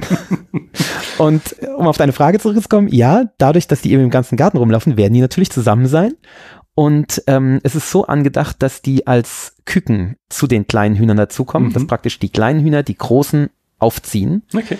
Äh, und die Idee ist halt, dass sie die halt als Mütter ansehen. Ja? Okay. Ich hatte erst überlegt, ob ich den Eier unterschiebe, aber das äh, haben wir uns dann doch dagegen entschieden, weil da ist halt die Wahrscheinlichkeit, dass Hähne rauskommen, die man dann schlachten muss. Hm. Das wollten wir nicht, gell? Äh, oder dass man dann Hähne hat, die Lärm machen und dauernd sexuelle Gewalt äh, an äh, den Händen ausüben. ja, genau. Das will man vielleicht nicht sehen, ja, genau. Ich habe mein, mein, mein Frankreich-Schüleraustausch habe ich in, auf, bei einer Familie so auf dem Bauernhof gemacht. Die hatten einen Kaninchen und ein Meerschweinchen in einem Stall gehalten, was man ja auch nicht machen soll, weil die sich nicht kommunizieren können. Aber das Kaninchen das war männlich vergewaltigt wird. und hat das Meerschweinchen die ganze Zeit vergewaltigt und es hat die ganze Familie nicht mehr gestört, weil ich so gewohnt war und ich fand das so unerträglich, oh Gott, diese Geräusche ja, ständig. Schrecklich. Das war, das war wirklich, wirklich widerlich. ich habe mal gesehen, wie, eine, wie, wie ein Erpel eine Ente vergewaltigt ja. und habe gesagt, oh nee, das ist das Liebesspiel zwischen Vögeln, das will ich nicht die ganze Zeit, dass meine Kinder das dauernd sehen müssen. Das muss nicht sein. Nee, nee. Aber also Fazit, wir haben die jetzt seit Januar und das macht richtig Spaß. Also Hühner im eigenen Garten als eben als Haustier im Endeffekt. Mhm. Äh, und die sind auch richtig zutraulich, die kommen auch her. Sie mussten jetzt ein bisschen, als ich, als jetzt die Zeit kam, wo ich Sandal, auf Sandalen umgestiegen bin, so letzte Woche, musste ich mich dran gewöhnen oder musste ihnen erstmal beibringen, dass meine Zehen keine Engerlinge sind. Die soll man nicht picken. Ja, weil die, das Konzept Zehe kannten die vorher nicht. Also, sieht aus wie ein Engerling, muss ich picken. Aber sonst, das ist einfach nett. Also, wenn, wenn halt, man muss halt wenig genug Hühner auf einer großen Fläche haben, mhm. dann machen die auch keinen Schaden am Garten. Also überhaupt nicht. Ja, also den Gemüsegarten habe ich eingezäunt, was so ein kleiner, irgendwie so drei Quadratmeter sind oder so so. Aber der Rest des Gartens, da dürfen die überall rum und also haben auch, was man da für Horrorgeschichten hört, dass die eben erstmal alles aufscharren und alle, alle Büsche den unteren Bereich kahl fressen und so. Also haben wir überhaupt nicht das Problem. Mal gucken, wie das mit den Riesenhühnern wird. Ja, vielleicht in einem halben Jahr erzähle ich da vielleicht anderes. Aber also die werden jetzt in den nächsten Wochen kommen, die Riesenhühner. Der Züchter, wo die geschlüpft sind, wollte mir vor zwei Wochen keine geben, weil er irgendwann irgendwie sechs seiner, seiner Schlupf gestorben sind und er nicht nicht sicher sein konnte, dass es nicht vielleicht irgendeine Krankheit ist oder sie irgendwie die, die Impfung nicht vertragen haben. Und ich solle mich in zwei Wochen nochmal melden. Ich werde wahrscheinlich morgen bei dem anrufen. Mal gucken, mhm. vielleicht haben wir dann. Aber wie kamst du denn überhaupt auf die Idee, dass du Hühner haben wolltest? Ich weiß nicht, mit meiner Frau bin ich da irgendwie, so manche Entscheidungen, also zum Beispiel auch so die Namen der Kinder und sowas, das, das geht so innerhalb von ganz kurz, mhm. so, so halber Tag. Und wir hatten irgendwann mal das Thema, so was für ein Haustier wir uns vorstellen konnten. Und wir sind Allergiker beide, wir mögen Hunde nicht. Und äh, haben gedacht, ja, Hühner wären möglich. ich meine, ja, Kaninchen und sowas würde schon auch gehen, aber irgendwie haben wir da gedacht, warum, warum nicht mal mit Hühnern? Das wäre doch ganz nett, wenn hier so ein paar Hühner durch den Garten laufen würden. Ich habe auch mal an so ein Pfau gedacht oder sowas. Das habe ich mal bei einem, bei einem Bekannten gesehen. Äh, der hat allerdings auch ein Weingut, da ist das schon auch nochmal eine andere Nummer, was die Fläche angeht. Und äh, der hat übrigens äh, gesagt, das war nämlich ganz lustig, da saßen wir so beim Grillen und der Pfau lief um uns rum, so um den, so zwischen den Beinen rum und aß halt die, die Essensreste. Und ich äh, war da so ein bisschen verwundert drüber und er hat so gemeint, naja, ist auch nur ein großes Huhn. ähm, ja, am Ende ist es auch so. Ähm, also ja, ich weiß nicht, es ist einfach, es ist wirklich ein perfektes Haustier und man muss echt wenig tun. Also ich habe den, den Stall, habe ich mir sehr viel Gedanken gemacht, wie ich den, äh, den baue und, und mache und dadurch habe ich echt, also man, man macht die morgens auf, guckt, ob Eier da sind, macht sie abends wieder zu und alle paar Tage gibt mir ihn äh, neue Körner und äh, neues Wasser. Also mehr ist es nicht. Ja. Und, und nice. sammelt ein bisschen Scheiße raus. Ja, ist wirklich nice. Also, tolles Tier. Wenn man Garten hat, sehr zu empfehlen. Dann frage ich weiter. Ryan Reynolds oder Ryan Gosling? Ziemlich einfach, Ryan Reynolds. Ich habe nämlich echt noch nicht sehr viele mit, Filme mit Ryan Gosling gesehen. Ich finde ihn nicht unsympathisch, aber Ryan Reynolds ist schon irgendwie coolere Sau. Dann vielleicht hast du ja Ryan Reynolds, äh, Ryan Gosling, Entschuldigung, in Drive oder in La La Land gesehen. Ich bin mir nicht sicher, ob ich Drive gesehen habe.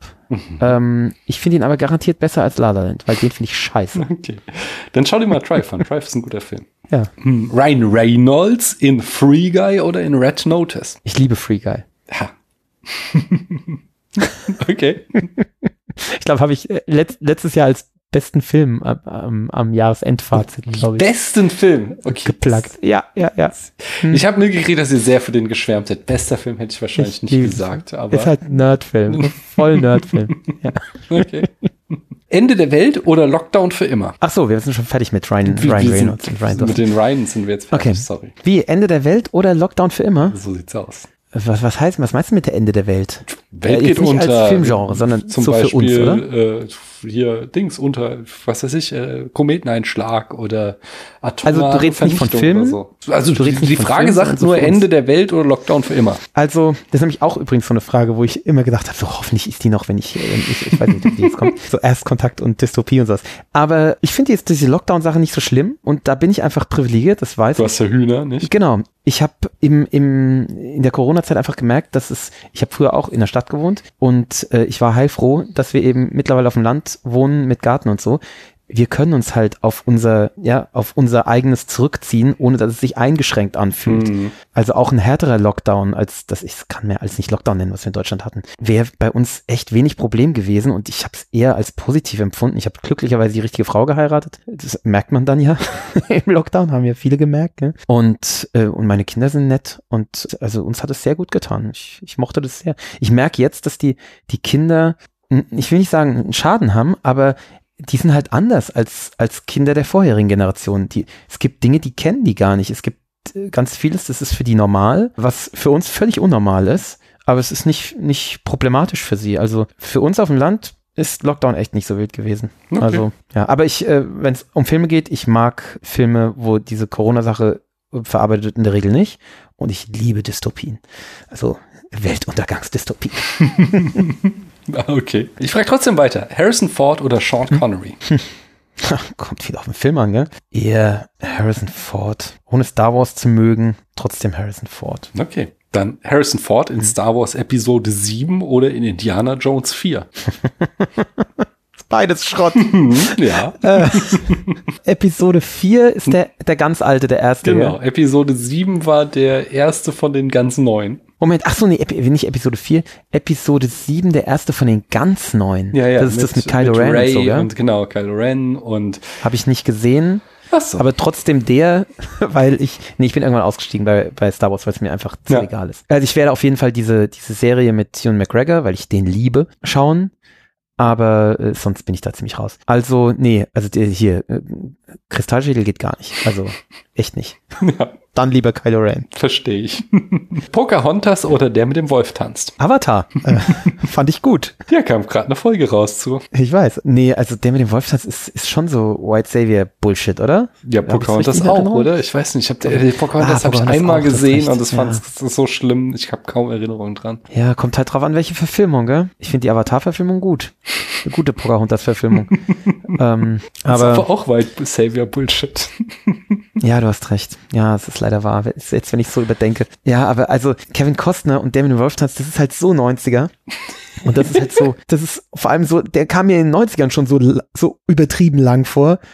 Und ich will das nicht mehr sehen. Das ist, nee. Ich habe den damals auf Video ausgeliehen. Ich habe den zuerst, also ich habe ich hab den mal irgendwann auf Video ausgeliehen, da war der auf zwei Videokassetten. Und dann habe ich den aber später nochmal aus der Stadtbibliothek auf Video ausgeliehen. Und da hatten sie ihn auf eine Videokassette runtergekürzt. Und äh, weil das Gut. halt, das Band halt nicht in diese Kassette reingepasst hat, hatten sie unter anderem ausgerechnet die Szene geschnitten, wo er mit dem Wolf tanzt. Das war so, ich das kann nicht euer Ernst sein. Sehr gut. Ist egal, steht eh, eh auf dem Titel, weiß jeder, dass das passiert. Oh Mann, ey. Sau stark. Ich frage weiter. Soy Saldana in grün oder in blau? Ja, ich bin Trekkie, gell? Was soll ich anderes sagen als grün? Äh, obwohl ich ähm, Grün? Äh, Wieso grün? mit- Wegen jetzt äh, Vulkanier oder was? Ach ne, Moment, ich verwechsel sie gerade. Nee, Soy Äh, Saldana ich- war ist, die die, spielt auch in dem JJ-Track mit, aber da Ach spielt nee, sie weder in grün nee, da noch ist in ja, braun. nee, da ist Hautfarben, gell? Mhm. Ja, ja. Ach, hier, das ist äh, Guardians of the Galaxy, So oder? aus. Ah ja, finde ich auch nicht schlecht. Ich bin ein großer Avatar-Fan gewesen damals, Mhm. äh, als Avatar äh, frisch war. Aber ich habe ihn jetzt lange nicht gesehen. Ich weiß es jetzt echt nicht. Ich, ich mag Zoe Saldana. Ich finde die gut. Und ich finde es auch schön, wenn man sie erkennt. Und ich finde, als in Grün erkennt man sie besser, in Blau erkennt man sie ja fast nicht. Also, Mhm. Okay, nee, aber noch lieber Hautfarben in, in Track. okay. Auch wenn die, die Kelvin-Ära natürlich Bullshit ist. Drüber. Aber jetzt kommt, kommt die Frage, auf die du gewartet hast, nämlich Tuvok und. Nilix oder Tuvix. Grundsätzlich gebe ich dir natürlich recht. Man könnte das ganz leicht mit einem zweiten Transporterunfall, mit einem provozierten, ja. Sprich, äh, James T. und äh, J. Thomas Riker. Ähm, ja, hat man ja alles schon geschafft. Aber wenn man sich entscheiden sollte, ich sehe keinen Grund, warum man einen ähm, funktionierend, vor allem ja funktionierend und, und auch glückliches und mit seinen, äh, mit seinen um ihn herum gut agierend und weiß der Teufel, ja, ist ja kein Monster oder so, warum man den töten soll, um die alten beiden wieder zu erschaffen, die beide total nervig waren. ähm, Aber wir sind auch süß in ihrer Nervigkeit. ja, die haben, natürlich haben die ja auch, ich meine, ich möchte denen ja gar nicht ihren, äh, ihren, ihr, ihr, ihr Existenzrecht Ja, ja. absprechen, aber sie existieren nun, nun mal nicht mehr. Ja, also warum spricht man einem, der existiert, sein Existenzrecht ab zugunsten von Zweien, die ja weg sind, also die ja, die ja eh schon weg sind, also eher tot sind im Endeffekt. Also ich finde es völlig absurd, die Entscheidung von Janeway. Ich, ich kann es nicht nachvollziehen, konnte es damals nicht nachvollziehen, kann es jetzt auch nicht nachvollziehen. Also es ist, äh, finde ich völlig absurd. Okay. Ich finde, Tau Tau schrieb auf Twitter, ähm, Ja. dass das eigentlich auch, also dass, dass es keine faire Wahl war. Und das, ist- sehe ich auch so. Das Nee, ist schon, das ist ja gewiss, gewissermaßen das Trolley-Problem, was da so, oder eine Variation dessen, dass halt, sie muss sich halt zwischen ihren Freunden und jemand anderem entscheiden. Wer hat jetzt das Recht auf Leben? Ja. Äh, Janeway. Ja. Und das ist halt schon, schon Sophie's Choice. So. Die, sie konnte keine richtige Mhm. Wahl treffen. Von daher, ich kann deine Position vollkommen verstehen, aber es ist, es ist, es ist einfach hart. Ja, obwohl, also äh, der Unterschied ist halt, dass Tuvix ja nicht irgendein Fremder ist, sondern der wird ja ganz schnell integriert in die, in die äh, Crew. Also der ist ja, der hat dann ja auch Freunde. Ja. Oder der ist dann, dann ist ja auch vor allem Freunde auch so mit der herzzerreißend, Crew. wie er da am Ende wirklich darum um sein Leben Das fleht, ey. So schlimm, so schlimm. Naja, wir müssen mal ein bisschen vorankommen, so. Wir sind hier irgendwie Ja, ja. bei Folge 5 Wir oder so. Gar nichts. Naja, Scheiß müssen wir. hier, ich muss morgen Also, früh Kinder zur Schule schicken, ne? Von daher. Ja, ich glaube, ich werde meine mal zu Hause lassen. Ja. Na, hast du's gut. Also, nee, wir sind schon bei 13, sehe ich gerade. Und jetzt kommen hier Eriks äh, Star Trek Folgen, nämlich Miles O'Brien in TNG oder in Deep Space Nine. Ja, natürlich in DS9. Sowieso. Äh, irgendwas oder DS9, immer DS9. Okay, dann die nächste Frage. Worf in TNG oder Worf in DS9? Ja, komm, in, in TNG war er ein komplett flacher, äh, schrägstrich rassistischer Charakter. Nein, in den ersten Ähm, Staffeln. Er in DS9. macht das schon auch, also ich gebe dir auch Ja, da wieder recht, dass sie Entwicklung, in ja. Deep Space Nine auch noch viel an ihm weiterarbeiten, aber es Viel ist schon so, dass er in den hinteren Staffeln sie schon echt viel mit dem Charakter machen auch. Aber Gibt's irgendwas, wo DS9 schlechter ist als TNG? Es fällt mir nichts ein. Sie haben keinen PK. Doch, erste, erste Folge. Okay, okay. okay, ist nur ein, mehr oder weniger ein Cameo, aber äh, und er kommt nicht gut weg. Ähm, Aber das ist ja gerade auch das Gute. ja, das stimmt. Ja, Nein, nein, Bruch. aber es ist, ich möchte, das ist nicht, ich werde nicht sagen, Mhm. ich habe mein eines Kind lieber als mein anderes. Von daher werde ich nicht sagen, was kann Deep Space Nine lieber als, äh, besser als TNG. Ich mag sie beide sehr, sehr gern. Sie sind beide auf ihre Art und Weise gut. Okay. Sag mir lieber Mord oder giftige Pilze. Hä? Wo war das denn? Das ist die Folge hast du noch nicht gehört. Nee, ich meine, äh, wo? Äh, das ist jetzt nicht mehr Star Trek oder was? nee, nee, das ist jetzt äh, schon, Ach so, ich, wir ich hab sind jetzt schon gedacht, beim, in, welch, aus, in welcher Star Trek Folge war das denn?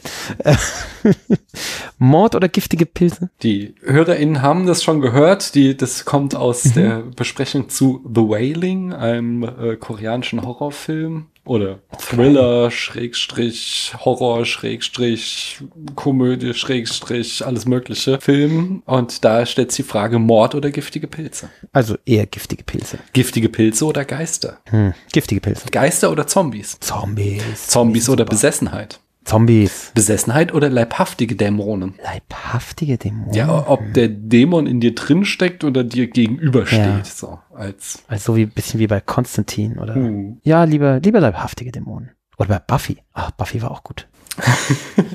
Baz Luhrmann oder Kenneth Branagh?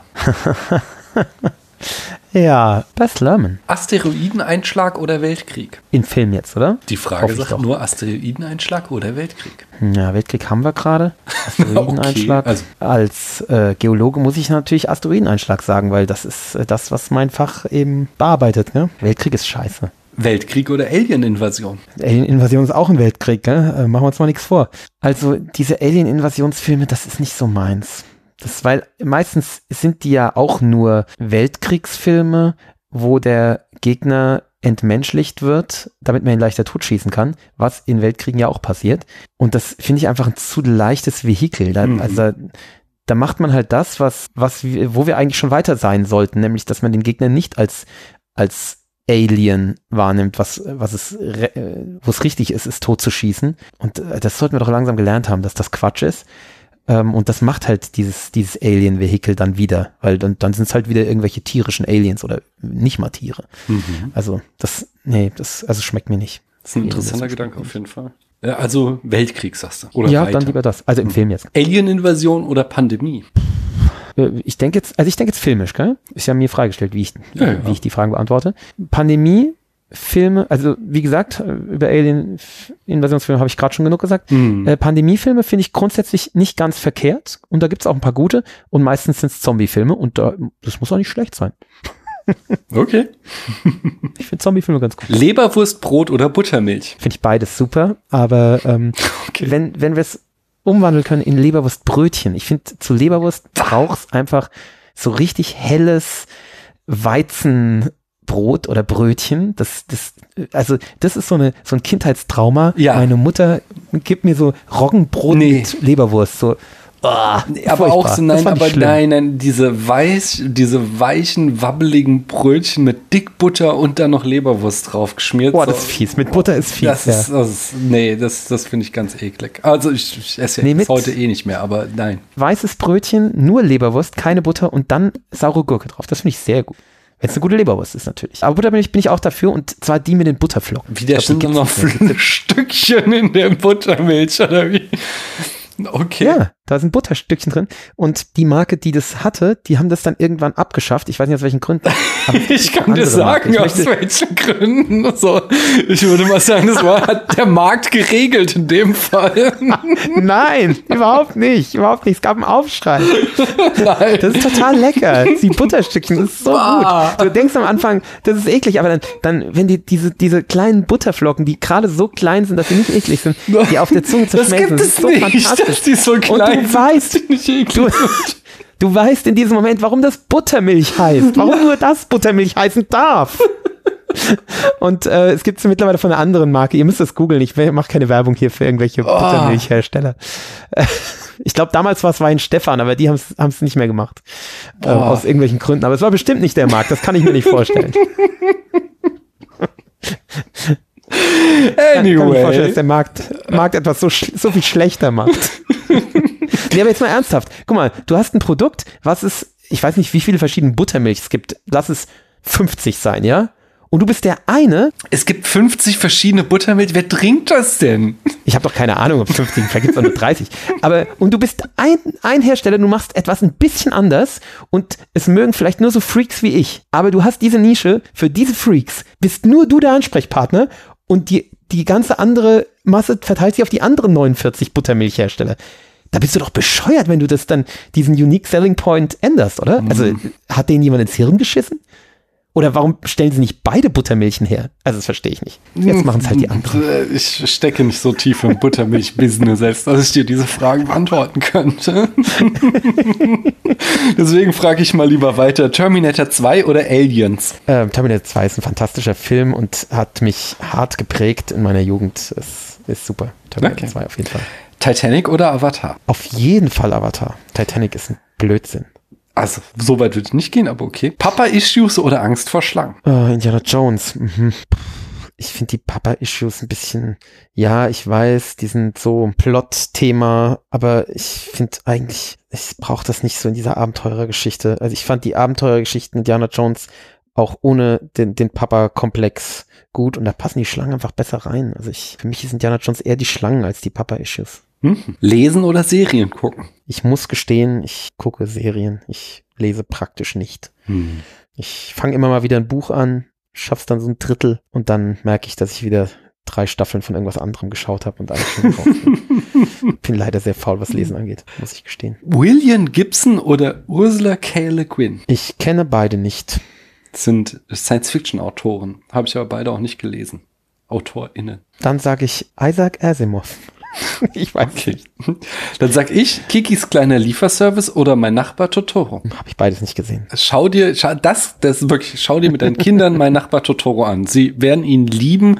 Dein Kind wird anfangen, äh, was da, Bügelperlen von mein Nachbar Totoro zu machen. Und es ist auch, Okay. es ist also, es ist so ein fantastischer Film. Ich kann den mir immer, wenn ich schlechte Laune habe, dann gucke ich mein Nachbar Totoro an und es ist, es ist einfach so, so toll. Es ist, es ist, und deine Und Kinder sind, so glaube ich, genau im Richt. Nee, ist eben nicht. Es also es gibt so einen kleine Plotlinie, dass die Mutter im Krankenhaus ist und deswegen die kleine Tochter, weil sie sie besuchen will, wegrennt. Äh, aber auch das wird alles halt mit äh, diesen japanischen Naturgeistern, die sie die ganze Zeit beschützen, so liebevoll gehandhabt, dass das, es ist einfach so toll. Es ist so, es ist, so ein herzerwärmender Film. Das ist, der macht mir einfach gute Laune. Wenn es mir nicht gut geht, dann schalte ich mein Nachbar Totoro an und die Welt ist wieder heil. Meine Kinder sind halt extreme Schisser. Das Schau, schau ihn dir erstmal alleine an, den kriegst du, kannst du alles auf Netflix gucken und das ist wirklich so ein toller Film. Guck ihn dir an. Aber auch Kikis kleine Lieferservice genauso. Kiki, äh, vielleicht sogar in dem Fall nur, also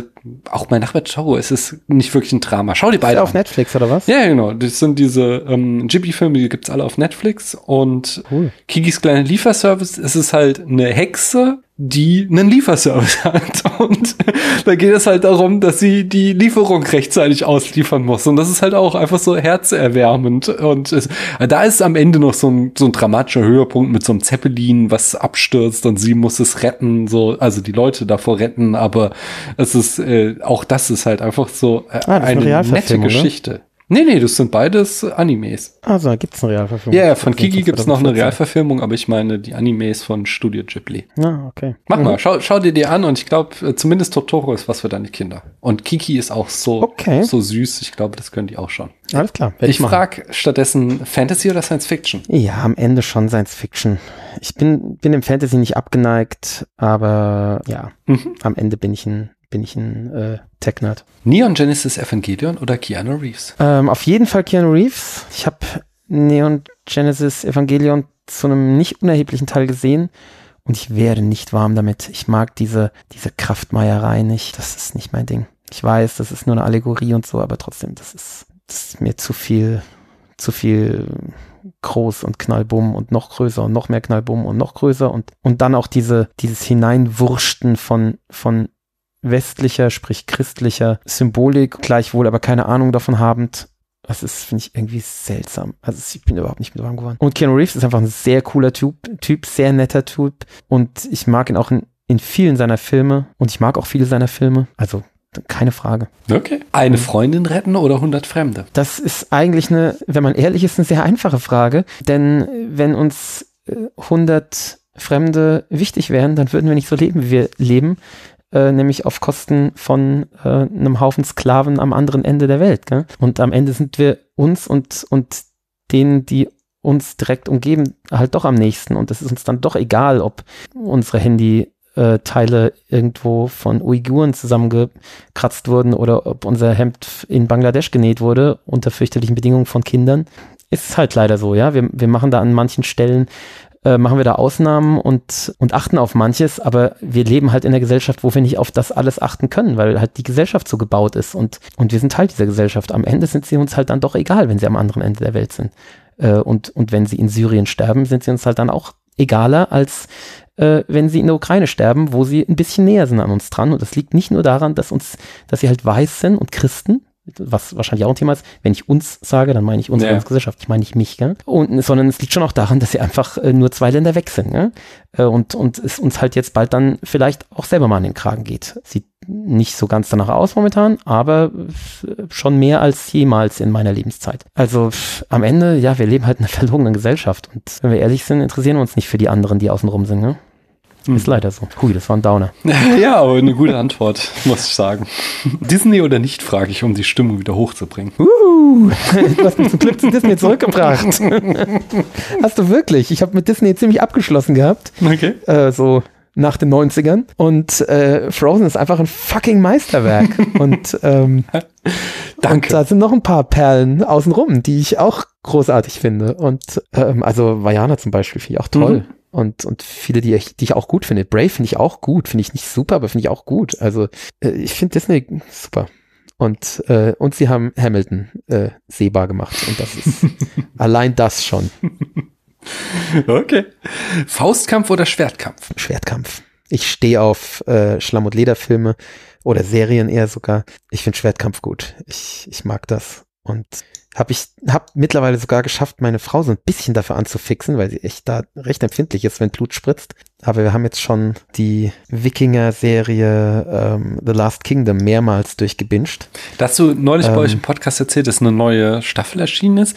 Ich habe oh, es Genau. ich hab die ja mal komplett durchgeguckt bis Ja. zur letzten Staffel. Was, und irgendwie hatte ich das Gefühl, die ist auch abgeschlossen. Was kommt denn da jetzt noch? Wirkt ein bisschen abgeschlossen, ja, nee, er hat ja Bebernburg noch nicht zurückerobert. Ah, okay. Ja? Und darum geht's in der Staffel. Und äh, die ist auch wieder, wie, ja auch die erste Staffel losgeht, ultra dicht erzählt. Ja? Also die erste Staffel, wenn man die erste Folge oder die ersten beiden Folgen, da passiert ja in den ersten beiden Folgen so viel wie bei Vikings, ich weiß nicht, in zwei Staffeln. Und, obwohl da auch nicht so wenig passiert. Und das ist auch hier in der Staffel so. Es geht dann, in, also von, von der, ich glaube, vierten auf die fünfte Staffel ist auch ein Zeitsprung von, ich glaube, 10 oder 15 Jahren. Also es sind plötzlich die ganzen, die Kinder waren, sind jetzt plötzlich alle wieder erwachsen. Und er ist immer noch nicht älter geworden. Also er müsste jetzt so rechnerisch langsam Ende 50 sein, sieht aber immer noch wie Ende 20 aus, ja. Ist auch gar nicht komisch, ja. Also es, also das wird schon, das ist komisch, kann man nicht anders sagen. Aber ähm, dadurch ist eben sehr viel Dynamik, was so in, in den Zwischenmenschlichen, also ist der Ende der vierten Staffel erobern sie ja West, nee, ähm, Winchester zurück von diesem ganz neu aufgetretenen Wikinger aus der ähm, aus der Linie von von Übbe und und Mhm. Lodbrox und so, gell? Ähm, der ähm, wie heißt der Sigtrigger und der geht ja dann am Ende oder seine die Tochter von Uhtred entscheidet sich ja mit Sigtrigger zu gehen Mhm. und dann kommt eben zur nächsten Staffel ein Sprung. Sigtrigger und äh, die Tochter von Uhtred, ich habe ihren Namen vergessen, leben seit 15 Jahren oder seit 10 Jahren als Könige in diesem einen Königreich. Ich weiß nicht, Nordumbrien, glaube ich. Ja, Mhm. keine Ahnung, weiß nicht. Und allein dadurch hat man das Gefühl, dass man die schon ganz lang begleitet hat. Dabei hat man sie gar nicht begleitet. Man hat so, das ist, ist natürlich ein Trick, gell? So, man denkt so, ah, Sigtrigger, das ist der, äh, der, der, der ein Aggressor war, aber der jetzt bei den Guten ist und der ist jetzt schon ganz lange ein Kumpan von Utrecht. Ja, das wurde uns gerade erzählt, wir haben das nicht gesehen. Aber trotzdem kommt so im Kopf an, dass man so das Gefühl hat, ah, der, der Sigtrigger ist einer von den Guten, der, der begleitet uns auch schon ganz lange. Und also das ist total, total gut gemacht. Und als der dann stirbt, ist auch wirklich sehr dramatisch. Tut mir leid, dass ich das jetzt gespoilert habe, aber da haben ja wie die Fliegen in dieser Serie. Äh, es, also es ist eine, ist eine tolle Serie. Auch die letzte Staffel finde ich wirklich gut. Finde ich eigentlich sogar besser als die davor. Weil sich dann auch so ein bisschen wiederholt, dass der, der junge König, dann wiederholen sich die schlechten Entscheidungen seines Vaters so ein bisschen. Und das ist, ähm, nee, das, äh, ich freue mich auf den Film. Es kommt ja noch ein Film zum Abschluss. Okay. Äh, das basiert ja auch auf irgendwie auf so einer Buchreihe und es sind, glaube ich, mehrere Bücher noch nicht verfilmt. Und da machen sie jetzt irgendwie noch so einen Film, der, Mhm. ja, so ein bisschen wie bei Firefly, gell? der es so ein bisschen abschließt. Ich kann dir da auch auf jeden Fall nochmal den äh, British History Podcast ans Herz legen, der einfach die komplett, äh, also richtig gut äh, auch produziert, einfach die P Geschichte Großbritanniens von quasi der Besiedlung der Kelten, äh, also da macht er so ein bisschen was, da weiß man ja nicht viel, aber halt quasi von der Ankunft Julius Caesars, wo wir dann schriftliche Dokumente haben, bis jetzt mhm. ist gerade die Schlacht von Hastings gewesen. Also das ist auch so, ich verfolge diesen Podcast seit Jahren, das war so das Ereignis, so, oh, die Schlacht von Hastings. Und ja, weil man so die auch aus dem Englischunterricht kennt. Ja, ja, ja, aber es ist auch, also wie er das halt auf, es ist so gut gemacht, das ist so, wenn er, keine Ahnung, er hat so vor einem halben Jahr zum Beispiel irgendwelche Bilder analysiert, wo er sagte, so, stellt euch vor, das ist heute, äh, so, so wir versuchen aus diesen Bildern jetzt irgendwie rauszulesen, was da gelaufen ist im Vorfeld, warum es zu diesem krassen Akt kam, dass die da in England einmarschiert sind. Aber es ist im Grunde so, als würden sie in 2000 Jahren oder in 1000 Jahren in, äh, irgendwie so ein Winter is Coming Meme finden und sich dann überlegen, was hat das, was hatte das damals zu bedeuten? So, so, so, so, so ist er, also, so, der macht das Netz jetzt richtig gut und gerade halt auch so diese, was ja in ähm, Last Kingdom erzählt wird, die, die Geschichte um Alfred den Großen, also was ja da schon abgeschlossen ist. Mhm. Aber die, ja. das fand ich so spannend. So, das ist ja wirklich äh, der da nur ja. noch mit einer Handvoll Verbündeter in den Sümpfen sich zurückgezogen hat und von dort aus das komplette englische Königreich zurückerobert hat von den Wikingern. Ja, das so ein bisschen wie, wie Robert the Bruce dann später, gell? Ja, aber das, es ist, also es wiederholt sich ja die Geschichte total. Es ist auf, also es ist so spannend und es ist so gut erzählt mhm. und dann immer wieder auch halt irgendwie mit irgendwelchen Pop-Songs und Matchcuts und hast nicht gesehen, es macht jetzt auch einfach lustig. Das nennt sich British History The Podcast. British History Podcast, genau. Da habe ich, ja, cool. wie gesagt, alle Folgen gehört und das ist, macht so einen Spaß, wie einfach die Geschichte Großbritanniens äh, auf eine unglaublich unterhaltsame Art, wie so eine Netflix-Serie einfach als Hörspiel nacherzählt. So. Cool. Sehr, sehr gut. Ich frage aber mal weiter. Oder mhm. hast du noch was zu Last Kingdom zu sagen? Da wollte ich dich jetzt nicht abwürgen. Ich habe unheimlich viel davon erzählt. Nee. ja, aber der Abend ist schon lange. aber das ist auch wieder so ein Beispiel, äh, wenn ich das noch kurz sagen darf, ähm, wo so gerade so genug Soap-Charakter drin ist, mhm. dass ich es meiner Frau verkaufen konnte und sie dann Feuer gefangen hat für. Und ich glaube, ich habe sie jetzt fast so weit, dass ich mit ihr Vikings komplett schauen kann. Ich bin noch nicht ganz sicher, aber äh, mal Ja, gucken. aber bei Vikings bin ich halt auch ausgestiegen. Das, das, das war mir zu Fantasy-mäßig wahrscheinlich. Ja. ja, ja, und auch so, ich fand es auch die irgendwann alle so unsympathisch. Ich glaube, es gab niemanden, mit dem ich ja, mitgefiebert habe. Das war auch Ja, so vor allem immer die, die Protagonisten, gell? Ja. Immer, wenn er König wird, kannst du sicher sein, in einer halben Staffel hast du ihn. das ist komisch, ja. Ja, stimmt. Ja, ging mir auch so. Aber insgesamt äh, war es schon auch Heroin. Also ähm, ich, ich will jetzt auch die, das Spin-off schauen. Aber da will ich jetzt erst mit meiner Frau alles rewatchen und dann schauen wir Spin-off. okay. Ich frage trotzdem jetzt, Ödipus oder Herakles? Ach, Ödipus ist überbewertet. Okay. Ich sag Herakles. Behaviorismus oder Heidegger? Ha, ich habe ja eine persönliche Beziehung zu Heidegger. Okay. Also ich sag Behaviorismus, um das mal äh, vorneweg zu werfen, weil ich Nazi-Scheiß nicht mag. Aber Heidegger, ja, ich habe äh, in einem Verlag gearbeitet als Student, mhm. ähm, die Heidegger Komplettwerk vertreiben. Also die haben praktisch das, das Heidegger-Franchise oder wie man das nennt. Also, die Rechte ja, oder so, die, ja. Wenn du Heidegger kaufen willst, dann kaufst du halt bei Klostermann. Ja? Mhm. Und ähm, bei denen habe ich eben Bücher verpackt, deswegen ich habe die Heidegger alle verpackt. und das war auch immer so ein bisschen jetzt spannend, weil dann eben das Komplettwerk ist ja, obwohl er ja lange tot ist, ist ja noch nicht komplett veröffentlicht, sondern da kommt ja immer wieder was Neues, weil es gibt ja so eine, so eine richtige Fangemeinde von Heidegger, äh, die ja darauf gieren, dass dann, dass immer wieder was Neues kommt. Deswegen wird immer, werden immer wieder neue Heidegger veröffentlicht. Und da war ich dann schon nicht mehr im Verlag, aber mein Bruder war damals noch da, der hat praktisch mich ersetzt da.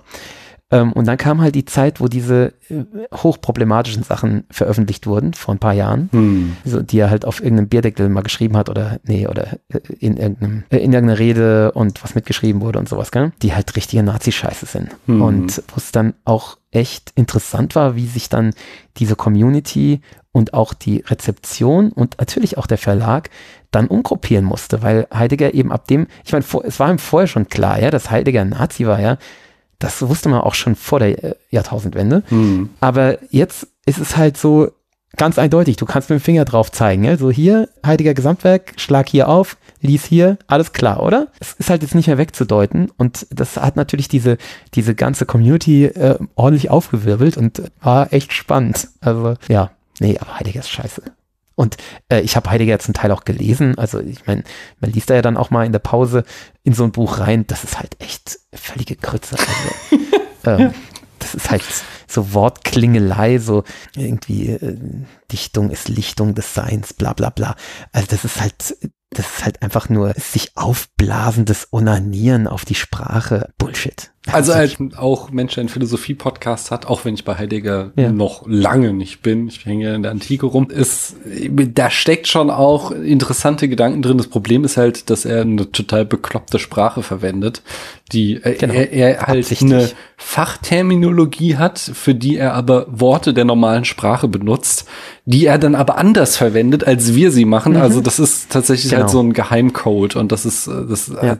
die Idee ist vollkommen bekloppt. Aber ich habe ihn auch immer abgelehnt äh, aufgrund seines Nazitums. Er hatte auch hier im Existenzialismus ein paar Verdienste, möchte ich jetzt so auch sagen. Das ja, ist ja auch das Spannende. Also es ist ja auch so dieses, ja, wenn jetzt äh, diskutiert wird, darf man irgendwie Kant noch lesen, weil er ja auch rassistische Schriften hatte. Mhm, ähm, ich finde es ja gerade interessant, dass also halt der kategorische Imperativ bleibt ein super philosophisches ja, Konzept, eben. auch gerade weil man damit gegen Rassismus argumentieren kann. Und dass dann Kant selbst so blind war, das nicht zu sehen und in anderen Schriften rassistisch argumentierte, äh, das ja. macht es ja auch mitunter interessant, sowas dann sich damit zu ja, beschäftigen. Man, dass man es liest und sich damit auseinandersetzt, heißt ja nicht, dass man alles gut heißt. Ja, ja genau.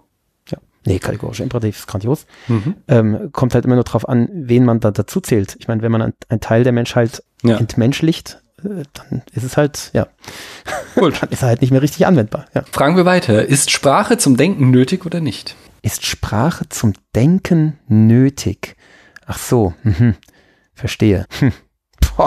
Du stellst Fragen. Ich habe da jetzt als erstes so an irgendwie so Nell oder oder die Tarzan-Geschichte oder sowas. So Kind, was was unter Wölfen aufwächst. Ähm, mhm. Die denken doch auch. Also es, nee, ist nicht nötig. Meine auch. Aber ich meine klar, wir denken natürlich in Sprache. Gell? Wir, wir denken Sprache vor uns hin. Wir denken in einer bestimmten Sprache. Aber ich glaube, wenn wir keine Sprache hätten, würden wir trotzdem das, was wir sehen, irgendwie wahrnehmen und würden das irgendwie umsetzen und würden, würden wir auch lernen und sowas. Also Nee, Sprache ist nicht zum Denken nötig, bin ich der Meinung. Okay. Aber interessante Frage. Ja. Eine der Grundfragen. Ich meine, so eine Krähe, ja? ja. So eine Krähe, die lernt ja auch mit einem Stöckchen als Werkzeug umzugehen, mhm. obwohl sie keine Sprache hat, die dieses Stöckchen als Stöckchen bezeichnet, mhm. wahrscheinlich. Trotzdem lernt sie es. Ja. Wenn du das dann halt weiterdenkst mit einer höheren Intelligenz eben für einen Menschen und mit der Möglichkeit, was wir haben, an Werkzeug einzusetzen und zu erlernen, Dinge zu erlernen, warum sollten wir das nicht können, wenn die Krähe das kann? Also deswegen. Okay. ich, ich, fand es gerade sehr spannend, deinen Gedanken zu folgen, auf jeden Fall. Ich äh, werde mich da raushalten. Ich bin gespannt, wo diese Frage herkommt. Vielleicht äh, lerne ich das, wenn ich die letzten beiden Folgen höre. Ich weiß. Die Folge mit Christiane, die ich da aufgenommen habe, da kommt die Frage erstmals ah, vor. Okay, bin gespannt. Mhm. Bullshit oder Humbug? Ich benutze eher das Wort Bullshit. Mhm. Ist, ist Humbug ein jiddisches Wort? Ich weiß das nicht, weiß ich nicht. Auch das wieder äh, aus einem Insider zwischen Christiane und mir, weil wir von Harry H. Frankfurter heißt er, glaube ich, auch ein analytischer Philosoph, äh, Philosoph das Buch Bullshit äh, nicht, gelesen nicht haben. Nicht zu verwechseln mit dem aus, den, aus der Horror, Rocky Horror Picture Show. Nee, äh, Frankenfurter? Er heißt auch nur Frankfurt und nicht Frankenfurter. Ähm, ah, okay. Äh, und nee, aber es gibt ein Buch von ihm, das heißt Bullshit, wo er, das, also es ist auch mehr so ein super winziges Büchlein, wo er so halb scherzhaft einfach mal den Begriff des Bullshits analysiert und mhm. ihn dann eben vom Humbug abgrenzt, weil es zum Humbug schon ah. eine vorliegende Analyse gibt, was denn Humbug ist und er dann sich überlegt, was ist denn Bullshit im Unterschied zum Humbug. Daher kamen wir da ah, drauf. Interessant. Mhm. Romeo und Julia oder Hamlet? Eigentlich ist die Romeo und Julia Geschichte ziemlicher Blödsinn. Aber sie ist so ähm, romantisch. Ja. Und sie ist so Nein, schön. Ja. Ah, und das sind Romantik, so, ah, ja, sind ja. so, es ist so schöne Sprache da drin. Ich habe das so oft schon gelesen. Diesen Hamlet, Hamlet ist auch schöne Sprache. Äh, da nimmt sich das nichts. Nee, ich meine, Hamlet ist auch eine blödsinnige Geschichte, aber eigentlich ist sie, ist sie größer. Ich meine, ist sie, ich meine, in Romeo und Julia, um was geht's in Romeo und Julia, ja? Dass man halt äh, wenn man große Entscheidungen trifft, äh, bei denen es wichtig ist, dass jemand anderen eine Nachricht erreicht, dass man dann sicher gehen sollte, dass ihn die Nachricht auch erreicht hat. Das ist eigentlich ziemlich platt, gell? Und ja, und dass, dass halt Teenager äh, zu Überreaktionen neigen. Und äh, Okay, in, in dafür, Hamlet, dass du den Film so geil findest, bist du gerade ganz schön zynisch. äh, äh, dass ich den geil finde, habe ich noch gar nicht gesagt. Okay. Ja, ist dahinter. er- Hamlet ist halt schon ein bisschen größere Geschichte, gell? Also, nee, ich sag Hamlet. Ich Okay. sag Hamlet. Okay, okay. Da, da finde ich auch mal geil, eine richtig geile große Verfilmung. Und ich meine jetzt nicht Sons of Anarchy, die na, was natürlich auch eine Hamlet-Verfilmung ist, aber etwas, was ein bisschen näher am Text ist. Mhm. Vielleicht von Bess Lerman. Ich weiß nicht, ob man da so gut Partyszenen einbauen kann in Hamlet, deswegen hat er sich da noch nicht rangewagt. Ach, Papalapap, der hat ja auch Australia verfilmt. Da sind auch so viel. so Ja, den habe ich nie gesehen. So. Ich weiß nur, das, Echt? äh, die Filme, die ich von ihm gesehen habe, da kommen immer sehr prominente Partyszenen Ja, vor. meistens sind Partys. Du hast recht. Ich sag aber weiter, Romeo oder Julia? Romeo. Mercutio oder Tybalt? Sehr schwer, sehr schwer. Beides sehr, sehr gut, sehr, sehr cool. Kommt halt extrem drauf an, äh, welche Verfilmung oder welche Adaption. Mercutio ist eigentlich der spannendere Charakter. Ja, Mercutio ist ja, ist ja der, die Connection zwischen allem. Also eigentlich ist Mercutio das, was, was alles in sich hat. Also Mercutio. Obwohl der Tybalt in, in, dem, in dem Film, den wir besprechen werden, fantastisch ist. Hm. Prähistorie oder Historie? Ja, ich bin ja Archäologe, gell? Äh, deswegen Prähistorie. Archäologie oder Paläontologie? Ja, ich bin ja Archäologe und Paläontologe. Scheiße, jetzt hast du mich. Trotzdem Archäologie. Also ich bin, ich habe mich im Studium, äh, mein Studium hieß ja noch äh, nicht Geowissenschaften, sondern äh, Geologie, Paläontologie, also di- der Diplomstudiengang, wo ich dann eben als Nebenfach äh, von Frühgeschichte hatte. Und äh, ich habe mich immer als Geologe gesehen und nicht als Paläontologe. Also die Paleo haben wir schon äh, auch mitgemacht natürlich, aber mein Diplomarbeitsthema ist ein geologisches gewesen und die Paleo-Sachen, die, die ich mochte und, und gern gemacht habe, das lag eher daran, weil es da einen tollen Professor und tolle Dozenten gab, aber die, die Paläontologie selbst, also ja. Soll, ich ich habe da viel mitgenommen, eben auch für, für mein Verständnis von Biologie äh, und, und Ökosystemen, das schon, äh, aber ich sehe mich nicht als Paläontologe, ich sehe mich als Geologe und als Bodenkundler und, und ein bisschen als Vor- und Frühgeschichtler. Okay. Also Archäologie. Der letzte Kreuzzug oder Stolz und Vorurteil? Ist mir echt egal. Der letzte Kreuzzug. Ja, der letzte Kreuzzug. Analog oder digital? Ich bin ein ziemlich digitaler Mensch. Menschen fotografieren oder Städte fotografieren? Ha. Schwere Frage. Ich fotografiere eigentlich lieber Menschen, weil ich finde, dass ich, ich mache gerne so Fotoalben, so, so Fotobücher von, von einem Jahr, also von, von dem ganzen Jahr, was wir so erlebt haben. Und ich merke dann, im, na, oder habe im Nachhinein häufig gemerkt, dass es dann doch interessanter ist, wenn da äh, Menschen drin sind und dass, dass man eben sich mehr für die Menschen darin interessiert, weil die äh, Bauwerke und weiß der Teufel was, die sind halt sehr statisch. Auf der anderen Seite muss ich sagen, ich bin ein großer Fan von guter Fotografie von Gebäuden. Ich bin ein extremer Fan von Brutalismus, ähm, also Betonarchitektur, unverhüllte. Und Architektur ist schon mein Ding. Aber, also ich habe zum Beispiel Assassin's Creed in erster Linie wegen der Architektur gespielt. Deswegen haben, haben mich die, die Folgen oder die die Teile in Amerika so unheimlich gelangweilt, weil man dann nur auf so Holzhäusern rum, rumklettert und, äh, und auf Bäumen. Also es ist grauenhaft öde, ähm, anstatt auf dieser Renaissance-Architektur in, in Italien und, äh, und im, im Heiligen Land auf der Architektur. Also ich stehe auf Architektur und ich stehe auch auf Fotos davon, aber ich selbst, die Fotos, die ich selbst mache, finde ich spannender, wenn ich die von meinen Kindern mache und, und von den Menschen, die mich umgeben. Okay. Lars von Trier oder Stanley Kubrick? Lars von Trier ist ein perverses Schwein, ein sadistisches, perverses Schwein. Seine Filme funktionieren häufig und ich will nicht sagen, dass ich sie mag, aber ich, es gibt Filme, die ich durchaus schätze, obwohl man in seinen Filmen auch immer sehr deutlich äh, ihn durchspürt und merkt, dass er ein perverses Schwein ist, das gerne Frauen quält. Also ich, ich finde ihn einfach ekelhaft. Und die Filme sind auch ekelhaft in der Regel, aber sie sind halt auf eine gute Weise ekelhaft, ja. Sie sind halt, sie, sie erreichen halt das, was sie erreichen wollen. Stanley Kubrick, ja, auch wieder so ein Typ, den man in seinen Filmen durchspürt. Und der auch Ähm, gerne gequält hat an seinem Set. Ja, ja, genau. ist auch, ist auch, ist auch überhaupt kein netter Typ. Ähm, und auch Stanley Kubrick mag ich nicht so. Ich finde, bei Stanley Kubrick kommt es in den Filmen nicht so durch. Also die, die Lars von Trier Filme sind ja in der Regel Frauenquälorgien. Also ich denke da jetzt gerade an Dogville oder an äh, hier die, die, die sich den, den Männern hingibt, weil ihr Mann verstümmelt ist. Ich weiß gar nicht, Breaking the Wave oder ach, gibt so und so viele. Oder Antichrist. Aber bei, bei Kubrick ist das nicht so Thema in den Filmen, so zentral. Äh, trotzdem mag ich viele seiner Filme auch überhaupt nicht. Also ich mag äh, Clockwork Orange gar nicht, finde ich ekelhaft, weil er halt auch ekelhaft sein soll. Ja, ich wollte gerade sagen, Ähm, kind of the point. Ja, genau. Nee, aber er, ist, er strahlt für mich auch die 70er zu sehr aus. Also er ist so, der, der, ah, der, der mieft so nach 70ern. Und ja, er ist auch eklig in dem, was er zeigt, aber er ist auch so, so eklig 70erig. Also das ist so, uah, das ist mir einfach zu angestaubt. Und nee, angestaubt ist es nicht mal. Zu, zu, ich weiß nicht, ich mag's nicht. Und auch 2001 und so, ich kann diesen, diese Begeisterung für die Kubrick-Filme, die gehe ich in der Regel nicht mit. Einzige Ausnahme, glaube ich, mir fällt jetzt keine andere, äh, keine andere Ausnahme ein, ist Full Metal Jacket. Finde ich einen fantastischen Film, der natürlich auch verstörend ist und, ähm, und auch eklig natürlich, aber der einfach unheimlich gut komponiert ist. Hm. Hast dich Halt jetzt aber nicht entschieden, Kubrick. oder? Ich habe mich nicht entschieden. Ja, am Ende. Kubrick finde ich in seinen Filmen nicht ganz so ekelhaft, deswegen. Und, und für Full Metal Jacket. Also ich sag Kubrick. Hätte ich auch nicht gedacht, dass ich das mal sagen würde. Picard oder Mrs. Maisel? Ich habe Mrs. Mrs. Maisel nicht gesehen. Von da Picard. Wenn du mit Picard die Serie meinst, keine Ahnung. Äh, Picard als Figur hat mich stark geprägt in meiner, meiner Jugend. Ist natürlich eine Identifikationsperson gewesen. Also das ist wie, ich würde sagen, nach meinem Vater die zweitwichtigste männliche Identifikationsperson. Äh, ja, es ist Ja. so. Es tut mir leid. Die, die beiden sind sich nicht mal, nicht mal sehr unähnlich. Okay. Dann sag mir Kirk oder Picard? Ich mag Kirk nicht. Ich mag TOS, ist nicht mein Ding. Hm. Picard oder Cisco? Cisco ist ein problematischer, problematische Figur mit problematischen Entscheidungen. It's kind of the es, ne? point, or? Ich weiß. ähm, ich, wie gesagt, Picard ist äh, mein zweiter Vater. Deswegen muss ich in dem Fall Picard sagen, auch wenn bei allem anderen, hier, wir haben was gefunden, wo äh, DS9 nicht vorne liegt. Cisco oder Janeway? Cisco.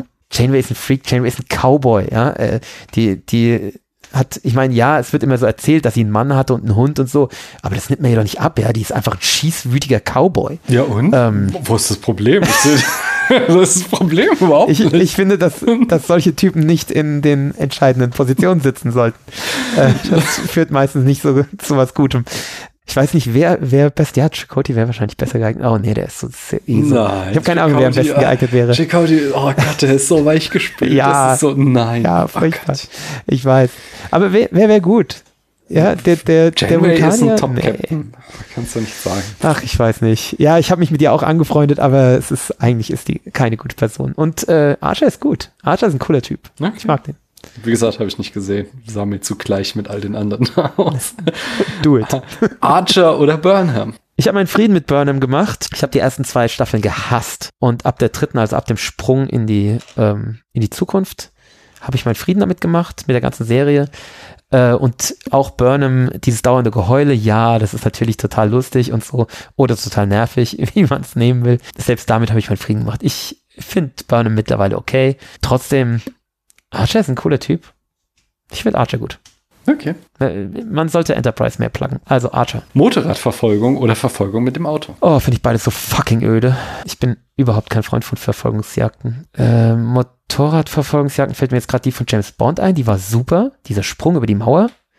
Vielleicht ist das mein Point, dass ich sage Motorradverfolgungsjagden, weil mir keine einzige Autoverfolgungsjagd einfällt, die ich gut fand. Keine. Außer vielleicht in einem Louis Define-Film. Äh, die mit der Ente, die sich da zerlegt. Aber, ach, keine Ahnung. Ich finde Verfolgungsjagden öde. Also, die, die von James Bond, wo er über die Mauer springt. Okay. Fernsehsessel oder Sofa? Sofa. Ich möchte mit meiner Frau zusammen auf dem Sofa sitzen oder mit meinen Kindern. Wir, wir haben ja mehrere Sofas, unter anderem auch so ein ganz kleines, also Mhm. eins, wo das ist nur so, ich weiß nicht, wie man das, wie man die Breite nennt, das ist wahrscheinlich so anderthalb oder so, ja, Sitzflächen. Also man kann da als zwei Erwachsene gut nebeneinander sitzen. Und das ist eben auch im Wohnzimmer mit Blick auf den Fernseher. Und zum Teil sitzen wir da und unsere Kinder dann zwischen uns. Das ist einfach objektiv viel zu eng. Aber trotzdem ist es schön. Ich mag das, dieses kuschelige auf dem Sofa, selbst wenn es zu eng ist. Und selbst wenn man noch ein größeres Sofa hätte, was man auch nutzen könnte. Schön. Filme aus Japan oder Filme aus China? Ich kenne nicht sehr viele äh, Filme aus Japan, muss ich gestehen. Und Filme aus China, ich kenne äh, aus einer bestimmten Zeit relativ viele Filme aus dem Hongkong-Kino. Da kann man darüber streiten, ob das Filme aus China sind. Ich glaube, der einzige Film, der wirklich aus China kommt, ist dieser, dieser Kriegsfilm von letztem Jahr. Die 500 heißt der, glaube ich. Hieß der 500? Habe ich glaube. nicht gesehen, von daher kann ich es nicht sagen. Mit den, so nach einer wahren Begebenheit, äh, Zweiter Weltkrieg, äh, Chinesen verteidigen sich gegen Japaner und werden aufgerieben, heldenhaft und opfern sich für das wahre China. Ähm, ganz schlimm, wenn auch gut gemacht. Aber so richtig chinesische Filme habe ich sonst, glaube ich, keine gesehen. Hongkong-Kino ist eher mein Ding. Also so, ich glaube, ich habe bestimmt japanische Filme gesehen, aber sie sind jetzt nicht in meinem Kopf, deswegen ich bin halt Hongkong-Kino der 90er und, und Beginn Nuller Jahre. Das war so mein Ding. Okay. Filme aus Japan oder Filme aus Südkorea? Habe ich auch nicht viel gesehen, aber ich mag das südkoreanische Filme machen. Habe ich mehr Bezug zu. Ich denke da jetzt mehr an Serien, aber ich denke, ich kann das übertragen auf Filme. Ja. Ein paar, äh, ich meine, ein paar habe ich dann schon gesehen. Holzwerkstatt oder Elektroauto? Naja. Holzwerkstatt ist der Stefan, gell? Da mhm. habe ich nichts mit zu tun. Äh, und ich bin der, der fürs Elektroauto. Also mhm. ich liebe Elektroauto fahren. Macht Spaß. Dann, jetzt, äh, jetzt hast du aber hier. Beim nächsten Mal, bei der nächsten Frage hast du zwei Kategorien, die dich angehen. Und zwar Jazzwitz der Woche oder Droge der Wahl. die Droge der Wahl ist, die muss immer dabei sein. Äh, hier steht auch noch der Pastis von der letzten Folge. Äh, ich habe vorhin tatsächlich auch schon einen Schluck getrunken davon. Ich konnte nicht widerstehen. Äh, obwohl ich vorhin eine E-Book genommen habe, fällt mir gerade ein. Hm. Naja, der Jazzwitz der Woche, der ist, das ist ein, ein Gag, der schon sehr alt ist und schon ziemlich tot, aber wir reiten ihn immer noch. ich finde es gut. Mach weiter damit, bitte. Auch wenn Nein, die Pointe immer ist so, äh, keine Ahnung, Jazz klingt scheiße und Jazzmusiker haben kein Geld. ja, genau. so ist es. Ja. Ja, aber ich äh, hatte ja neulich die Gelegenheit, äh, mir Jazz auch mal richtig anzuhören in der alten Oper und habe festgestellt, dass die Jazzwitze alle wahr sind. Also von daher. okay. Adorno oder Umberto Eco? Na du, ich habe ja, ähm, als ich in Frankfurt studiert habe, habe ich ja direkt neben der Adorno-Ampel mhm. äh, mein Institut gehabt, deswegen muss ich Adorno sagen, auch wenn ich äh, von seinem Werk nicht viel weiß, außer dass er sich auch gerne in irgendwelchen Worthülsen äh, verwurstelt hat, soweit ich weiß.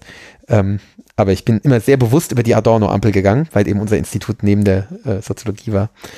Und deswegen Adorno die er Zeit seines Lebens nicht bekommen hat, sondern erst äh, Habermas ja, hat sie bekommen. Ja.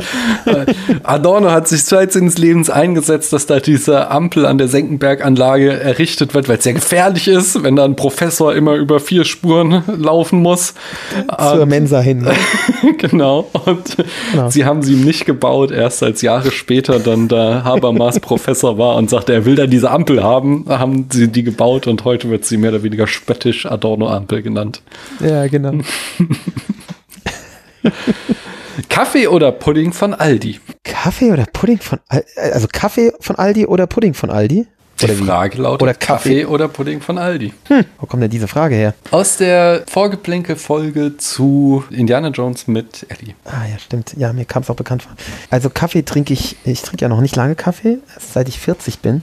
Und okay. ähm, nur nur ganz speziellen Kaffee von einer ganz speziellen Rösterei hier um die Ecke, äh, die einen wunderbaren, sanft gerösteten, 100% Robusta Kaffee machen. Mhm. Robusta hat ja oft das Problem, dass er eben so ein bisschen harsch ist.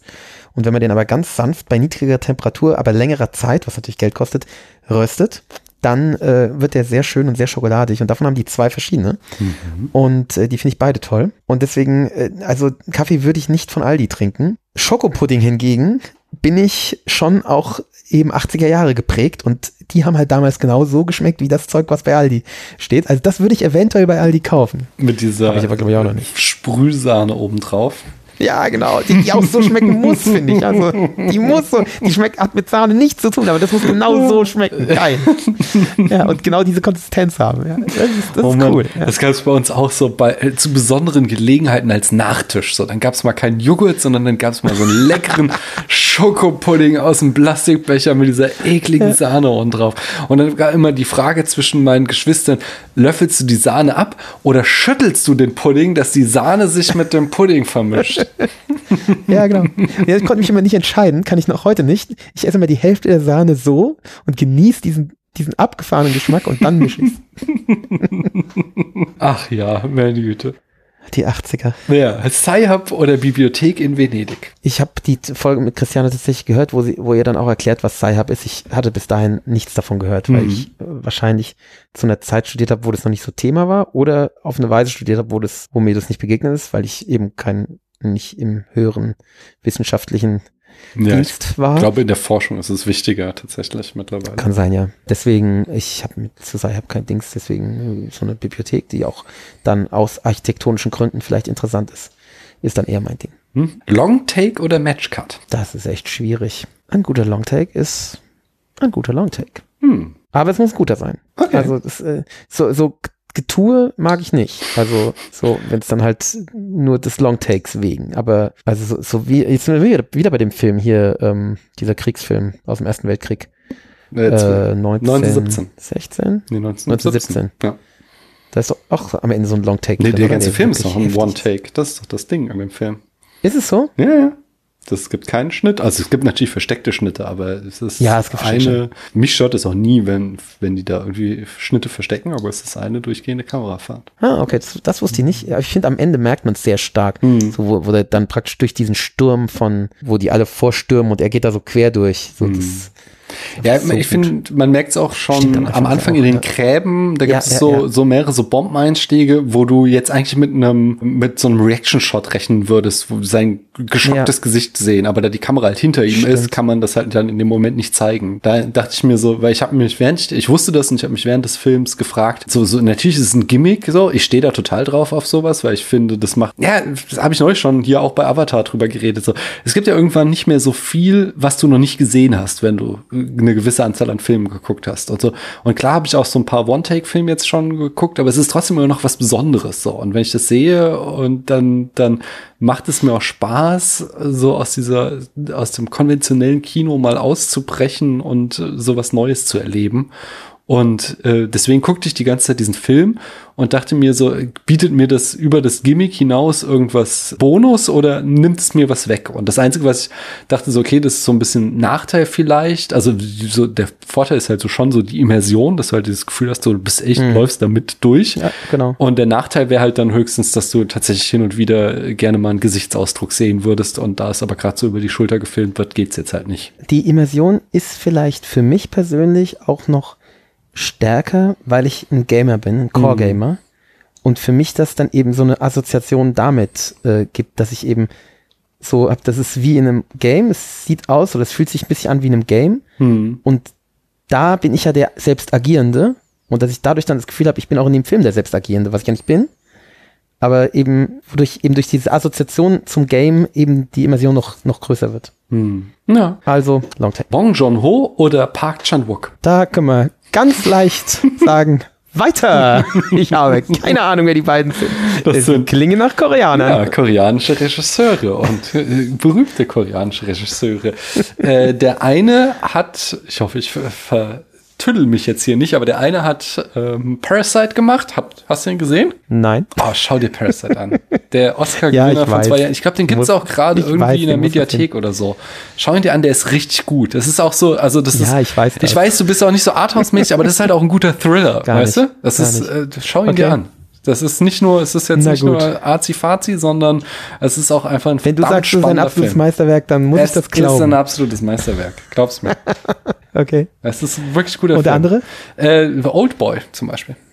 Ja, Oldboy fand ich super. Mhm. Also dann der, Pack. Das muss ich im Nachhinein nochmal googeln. Nicht, dass ich hier gerade äh, Blödsinn erzähle, aber Obwohl ich auch nicht weiß, wie gut der gealtert ist. Das ist bestimmt 20 Jahre her, dass ich ihn gesehen habe. ja, ich, ich habe den, also ich habe den aber irgendwann nochmal die, äh, auch so nur die erste Szene gesehen und die ist allein so packend schon wieder, dass ich dachte so, ja, es ist schon, allein dafür ist schon ein verdammt guter Film. Ice White Shut oder Titanic? Ice White Shut. Titanic ist totaler Blödsinn. Das ist so ein, Titanic ist, und da bin ich wieder beim Game, ist so ein, so ein Jump and Run. Man, man rennt, Also, Entschuldigung, das, sind Schiff nur hoch. die letzten anderthalb Stunden, die ersten rennt anderthalb wieder, genau, Stunden. nur die letzten anderthalb Stunden. Und genau, richtig, eine Zeitverschwendung ist es auch noch. Man rennt hoch, man rennt runter, man springt ein bisschen runter, man springt wieder ins Wasser, man rennt wieder hoch. Was ist, oh, das ist so ein Bullshit. Und Ice White Shut, ja, äh, hat auch, ach, das ist ja wieder Kubrick. Das ist wieder Kubrick. Ähm, ja, ich, ich war kein Fan von dem Film. Man merkt da halt auch, dass die so ein bisschen ihre, ihre Beziehungsprobleme da mitverarbeiten oder ich, mit, es, ist, es fließt irgendwie mit rein, das Gefühl. Das war, glaube ich, so das Anfang vom Ende, gell? Von, von Das Kidman und Co. Weiß ich tatsächlich diesmal gar Ähm, nicht, was da in der echten Welt war. Und ich fand aber von der Story her und, und so, wie es gemacht ist und so, auch wenn es schon so ein bisschen alter Mann-Film ist, muss man schon sagen, äh, störend eigentlich. Ja, sogar. ja, das, Ähm. als ich den vor ein paar Jahren nochmal wieder gesehen habe, dachte ich auch so, ja, ist schon so auch so alte Herrenfantasie. Ja, genau, total. Aber es, es, es schaut sich schon ein bisschen unterhaltsamer auch als Titanic. Ich finde Titanic nicht unterhaltsam. Titanic, ich finde es öde und ärgerlich.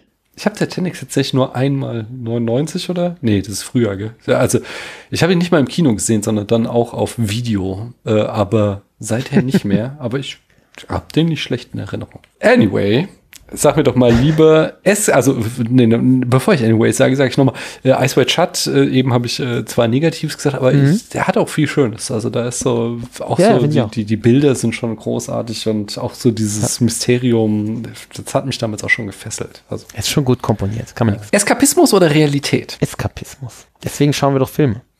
Fantastisches oder Wissenschaft? Tja, kommt drauf an. Scheiße, ich habe keine Ahnung. Da gibt es wirklich so 100 Möglichkeiten, wie man daran denken kann. Ich sag Fantastisches.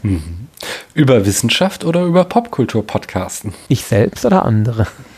Das sagt die Frage nicht. Total schwierig. Also ich höre lieber Podcasts über Wissenschaft.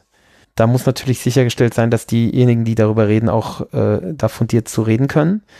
Ich habe aber festgestellt, dass das häufiger der Fall ist, als in Podcasts, wo über Popkultur gesprochen wird. Da Hm. denken viele, dass sie fundiert zu reden können und reden dann die größte Scheiße. Man müsste meinen, dass es genau andersrum ist, dass das über Popkultur jeder irgendwas sagen kann, irgendwas Sinnvolles, aber es ist eben nicht so. Ähm, also ich habe das Gefühl, über Popkultur äh, wirklich fundiert zu reden, ist viel, viel schwieriger. Ähm, deswegen höre ich lieber die mit Wissenschaft, weil da ist eine sicherere Bank. Ist ein Mittelweg zwischen Naturschutz und Industrialisierung möglich oder nicht? Ja, da sind wir wieder bei dem Thema. Die Frage ist, ob Industrialisierung der Feind ist oder ob das nicht, nicht größer und komplexer ist. Also gerade dieses Stichwort, äh, auf wessen Kosten leben wir, so wie wir leben. Ich glaube grundsätzlich, dass Industrialisierung und ich meine, wir dürfen natürlich nicht an diesen 19. 19. Jahrhundert Industrialisierung denken, klar, gell?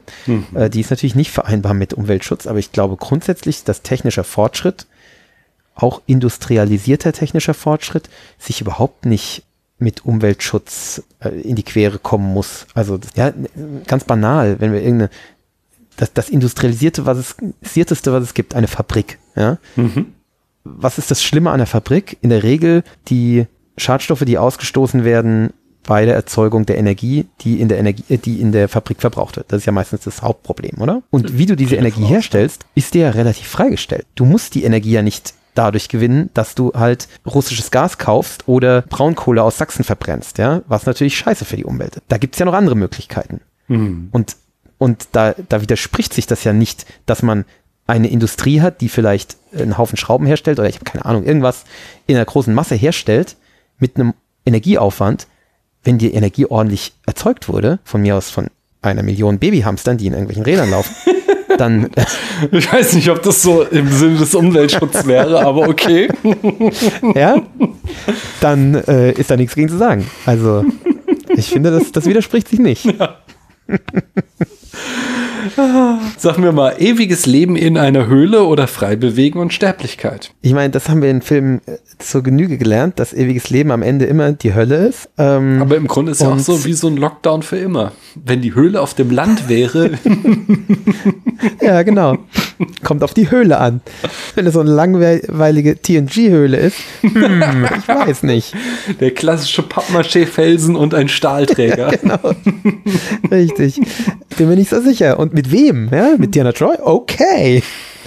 ähm, zum Kinoschauen natürlich nur.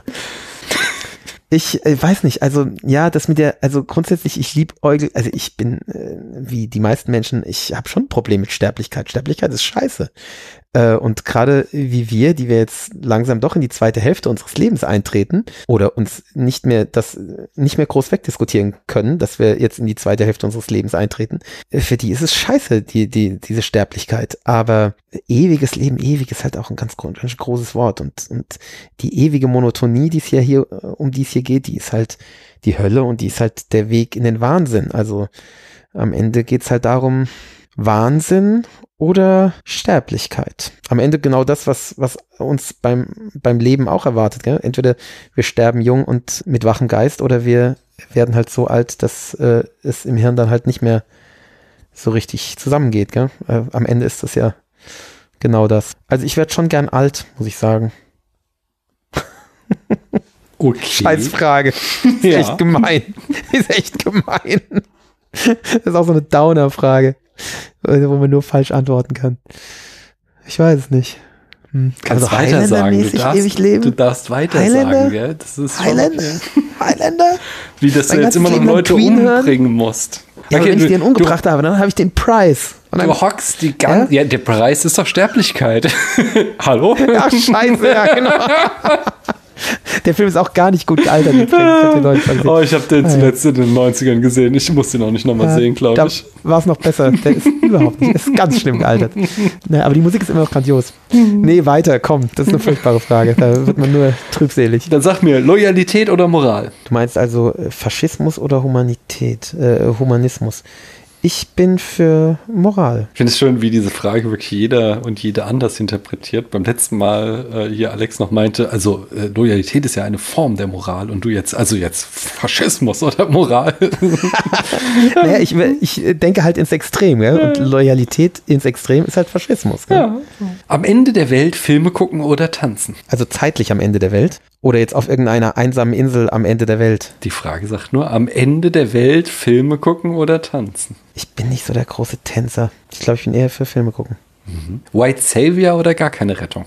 Eieiei. Es gibt Filme, wo es, wo mich das White Savior Syndrom extrem nervt, aber es gibt auch Filme, wo es mich nicht so krass, krass gestört hat. Und also ich will jetzt nicht sagen, dass, dass es zwingend für mich einen Film kaputt macht. Deswegen, ja, zur Not auch ein White Savior Film. Es muss einem halt bewusst sein, dass es ein White Savior Film ist. Oder es sollte einem halt bewusst sein. Ist Misstrauen gerechtfertigt oder nicht? Ja, Okay. ja. Und eine letzte Frage habe ich noch. Oha. Romantischer Liebestod oder gemeinsam alt werden? Oh, sagte um 23.10 Uhr. Was? Du hast so eben gesagt, als ich sagte, eine letzte Frage habe ich noch und hast du Oh gesagt. Und als wäre das so jetzt überraschend, dass wir nach drei Stunden mal zur letzten Frage kommen. Scheiße, und wir haben den Hauptfilm noch vor uns. ähm, der, den du ja hiermit einleitest, romantische Liebestod oder gemeinsam alt werden? vollkommener fucking Shit.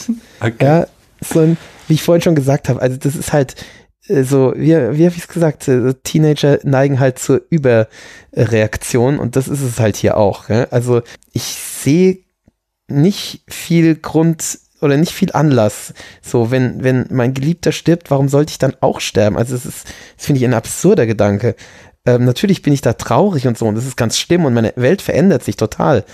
Aber warum dann meine Existenz auch enden muss, also das ist, ich weiß nicht, vielleicht komme ich, komm, komm ich mit Romantik nicht so klar. Ist, weil Romantik ist ja auch für uns, wenn wir Romantik sagen, dann meinen wir ja nicht, das ist dieses Konzept aus dem 19. Jahr- ist aus dem 19. oder aus dem 18. Jahrhundert, 19. Jahrhundert, gell? was halt, äh, ja, so ein Konzept ist, was die sich halt mehr oder weniger ausgedacht haben.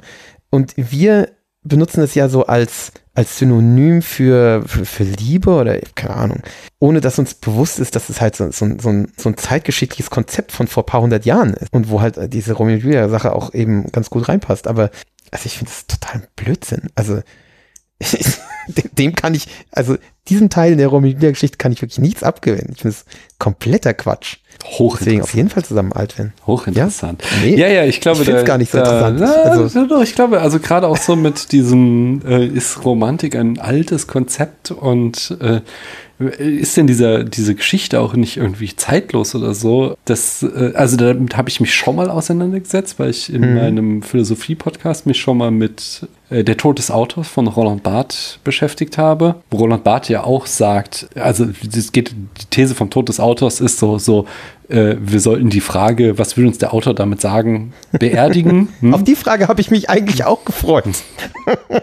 Ach so, sorry, nicht? Äh, der, der, der ist egal. mittlerweile tot, die Frage. Ah, okay. Und äh, Roland Barth sagt halt, wir sollten die beerdigen, denn äh, so wer, wer halt die Autorität über die Interpretation eines Werkes äh, ist die Leserin so. Und sein Argument ist eben auch so, dass ein Buch ist zu einem gewissen Zeitpunkt sowohl in der Geschichte als auch in der Biografie eines Menschen geschrieben worden. Und schon wenige Jahre später kann dieser Mensch das ja ganz anders sehen. Und diesen Menschen dann noch zu fragen, wie hast du das damals gemeint, wird ja zwangsläufig zu einer Fehlinterpretation führen müssen, weil der ja gar nicht mehr in der Situation ist, in der er das geschrieben hat. Und genau so ist es ja auch äh, das Spannende an Romeo und Julia, dass wir heute ja zwangsläufig nicht mehr die gleiche Vorstellung von Liebe haben wie im 15. Jahrhundert jetzt ja sogar. Also es ist ja noch mal was anderes mhm, als in der ja, Romantik. So. Ja, ja. Und genau, ist ja Vorromantik, trotzdem, aber das macht ja die Geschichte auch irgendwie spannend, dass wir sie trotzdem heute immer noch rezipieren können und sie uns das immer noch irgendwas gibt, weil sie offensichtlich universal und flexibel genug ist, als dass wir sie für, auf unsere Liebeskonzeption äh, übertragen können. Das finde ich ein Thema, in dem wir uns in der nächsten Folge auseinandersetzen können. Und damit sind wir schon mittendrin in der letzten Rubrik dieser ersten Folge, nämlich in fünf Sätzen. Warum sollte man die nächste Folge hören, beziehungsweise warum sollte man den Film sehen, über den wir in der nächsten Folge sprechen? Und zwar handelt es sich, ihr ahnt es sicherlich schon, um William Shakespeares Romeo and Juliet von Bess Baz Luhrmann. Christoph, hast du ein oder zwei oder drei oder vier oder fünf Sätze, warum man den Film gesehen haben sollte oder, wenn man ihn nicht gesehen haben sollte, warum man die Folge von uns sich anhören sollte? Letzteres kann ich noch nicht beantworten, weil wir es noch nicht aufgenommen haben. Ja. Ich habe mir keine fünf Sätze vorbereitet. Ich habe tatsächlich daran nicht gedacht. Ja. Der, der Film ist, du hast es, glaube ich, vorhin schon mal angedeutet, die 90er Jahre waren einfach äh, ein Jahrzehnt der Shakespeare-Adaptionen. Hm. Und äh, es gibt manche, die sehr, sehr gut sind. Und zwar, es gibt welche, die sehr nah am Werk bleiben, es gibt welche, die sehr weit vom Werk weggehen und es gibt welche, die beides machen und das ist hier ein Beispiel dafür. Es bleibt sehr nah am, am Text und begibt sich im Bild relativ weit davon weg, ist im Bild ziemlich modern, ist auch im Ton, also in der Musik sehr modern für die damalige Zeit und ist dadurch vom Gefühl her sowohl extrem modern als auch extrem Shakespeare. Also ich finde das einfach, ich glaube, Shakespeare hätte das echt gut gefallen. Und es ist einfach sehr rund. Ich habe in Vorbereitung auf die Folge gelesen, was ich sehr ein, ein Augenöffner fand auch tatsächlich, dass wir Shakespeare eben als Schulunterrichtsstoff kennenlernen. Mhm. Ja. Aber wir halt gerne vergessen, dass er ja nicht so gestartet ist, sondern dass äh, Shakespeare ja. auch nicht irgendwie Hochkultur gemacht hat in seiner Zeit, sondern ja, der Jeff hat Cameron. Ja, genau, der hat Popkultur gemacht. Der hat fürs Volk geschrieben und der hat zotige Witze gemacht und hat Anspielungen, Zitate und Referenzen auf Könige und alles Mögliche eingebaut. So, der war im Grunde der der äh, postmoderne Regisseur oder Drehbuchautor seiner Zeit. Mhm. Mhm. Und was könnte es da besser geben als eine postmoderne Inszenierung dieses Stoffes, die sowohl die, diese wunderschöne Sprache beibehält, als auch das und das wird auch die Folge ergeben müssen, ist es noch unsere Zeit oder ist es nicht jetzt doch schon nach 20 Jahren ein bisschen angestaubt, aber zumindest in die Zeit Ende der 90er Jahre zu holen und dort einer ganz neuen Generation es als hip und cool zu verkaufen, was diese fast schon 30 Jahre.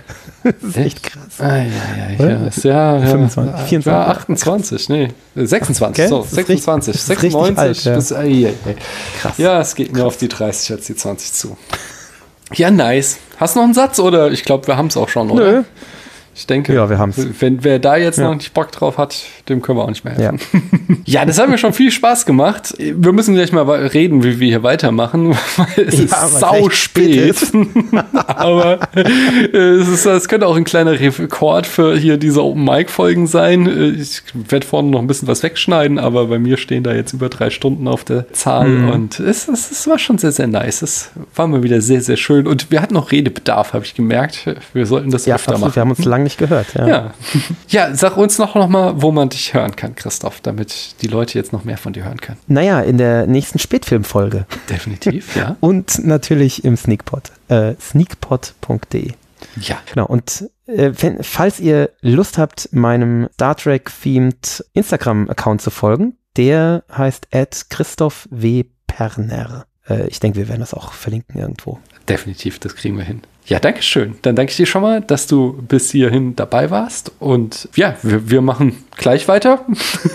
Schreibe ich mal ein Fragezeichen hinterher. Hm? Vielleicht noch Pipi zwischendrin. Äh, lass uns gleich mal reden. Moment.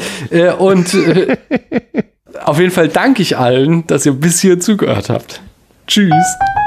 Tschüss.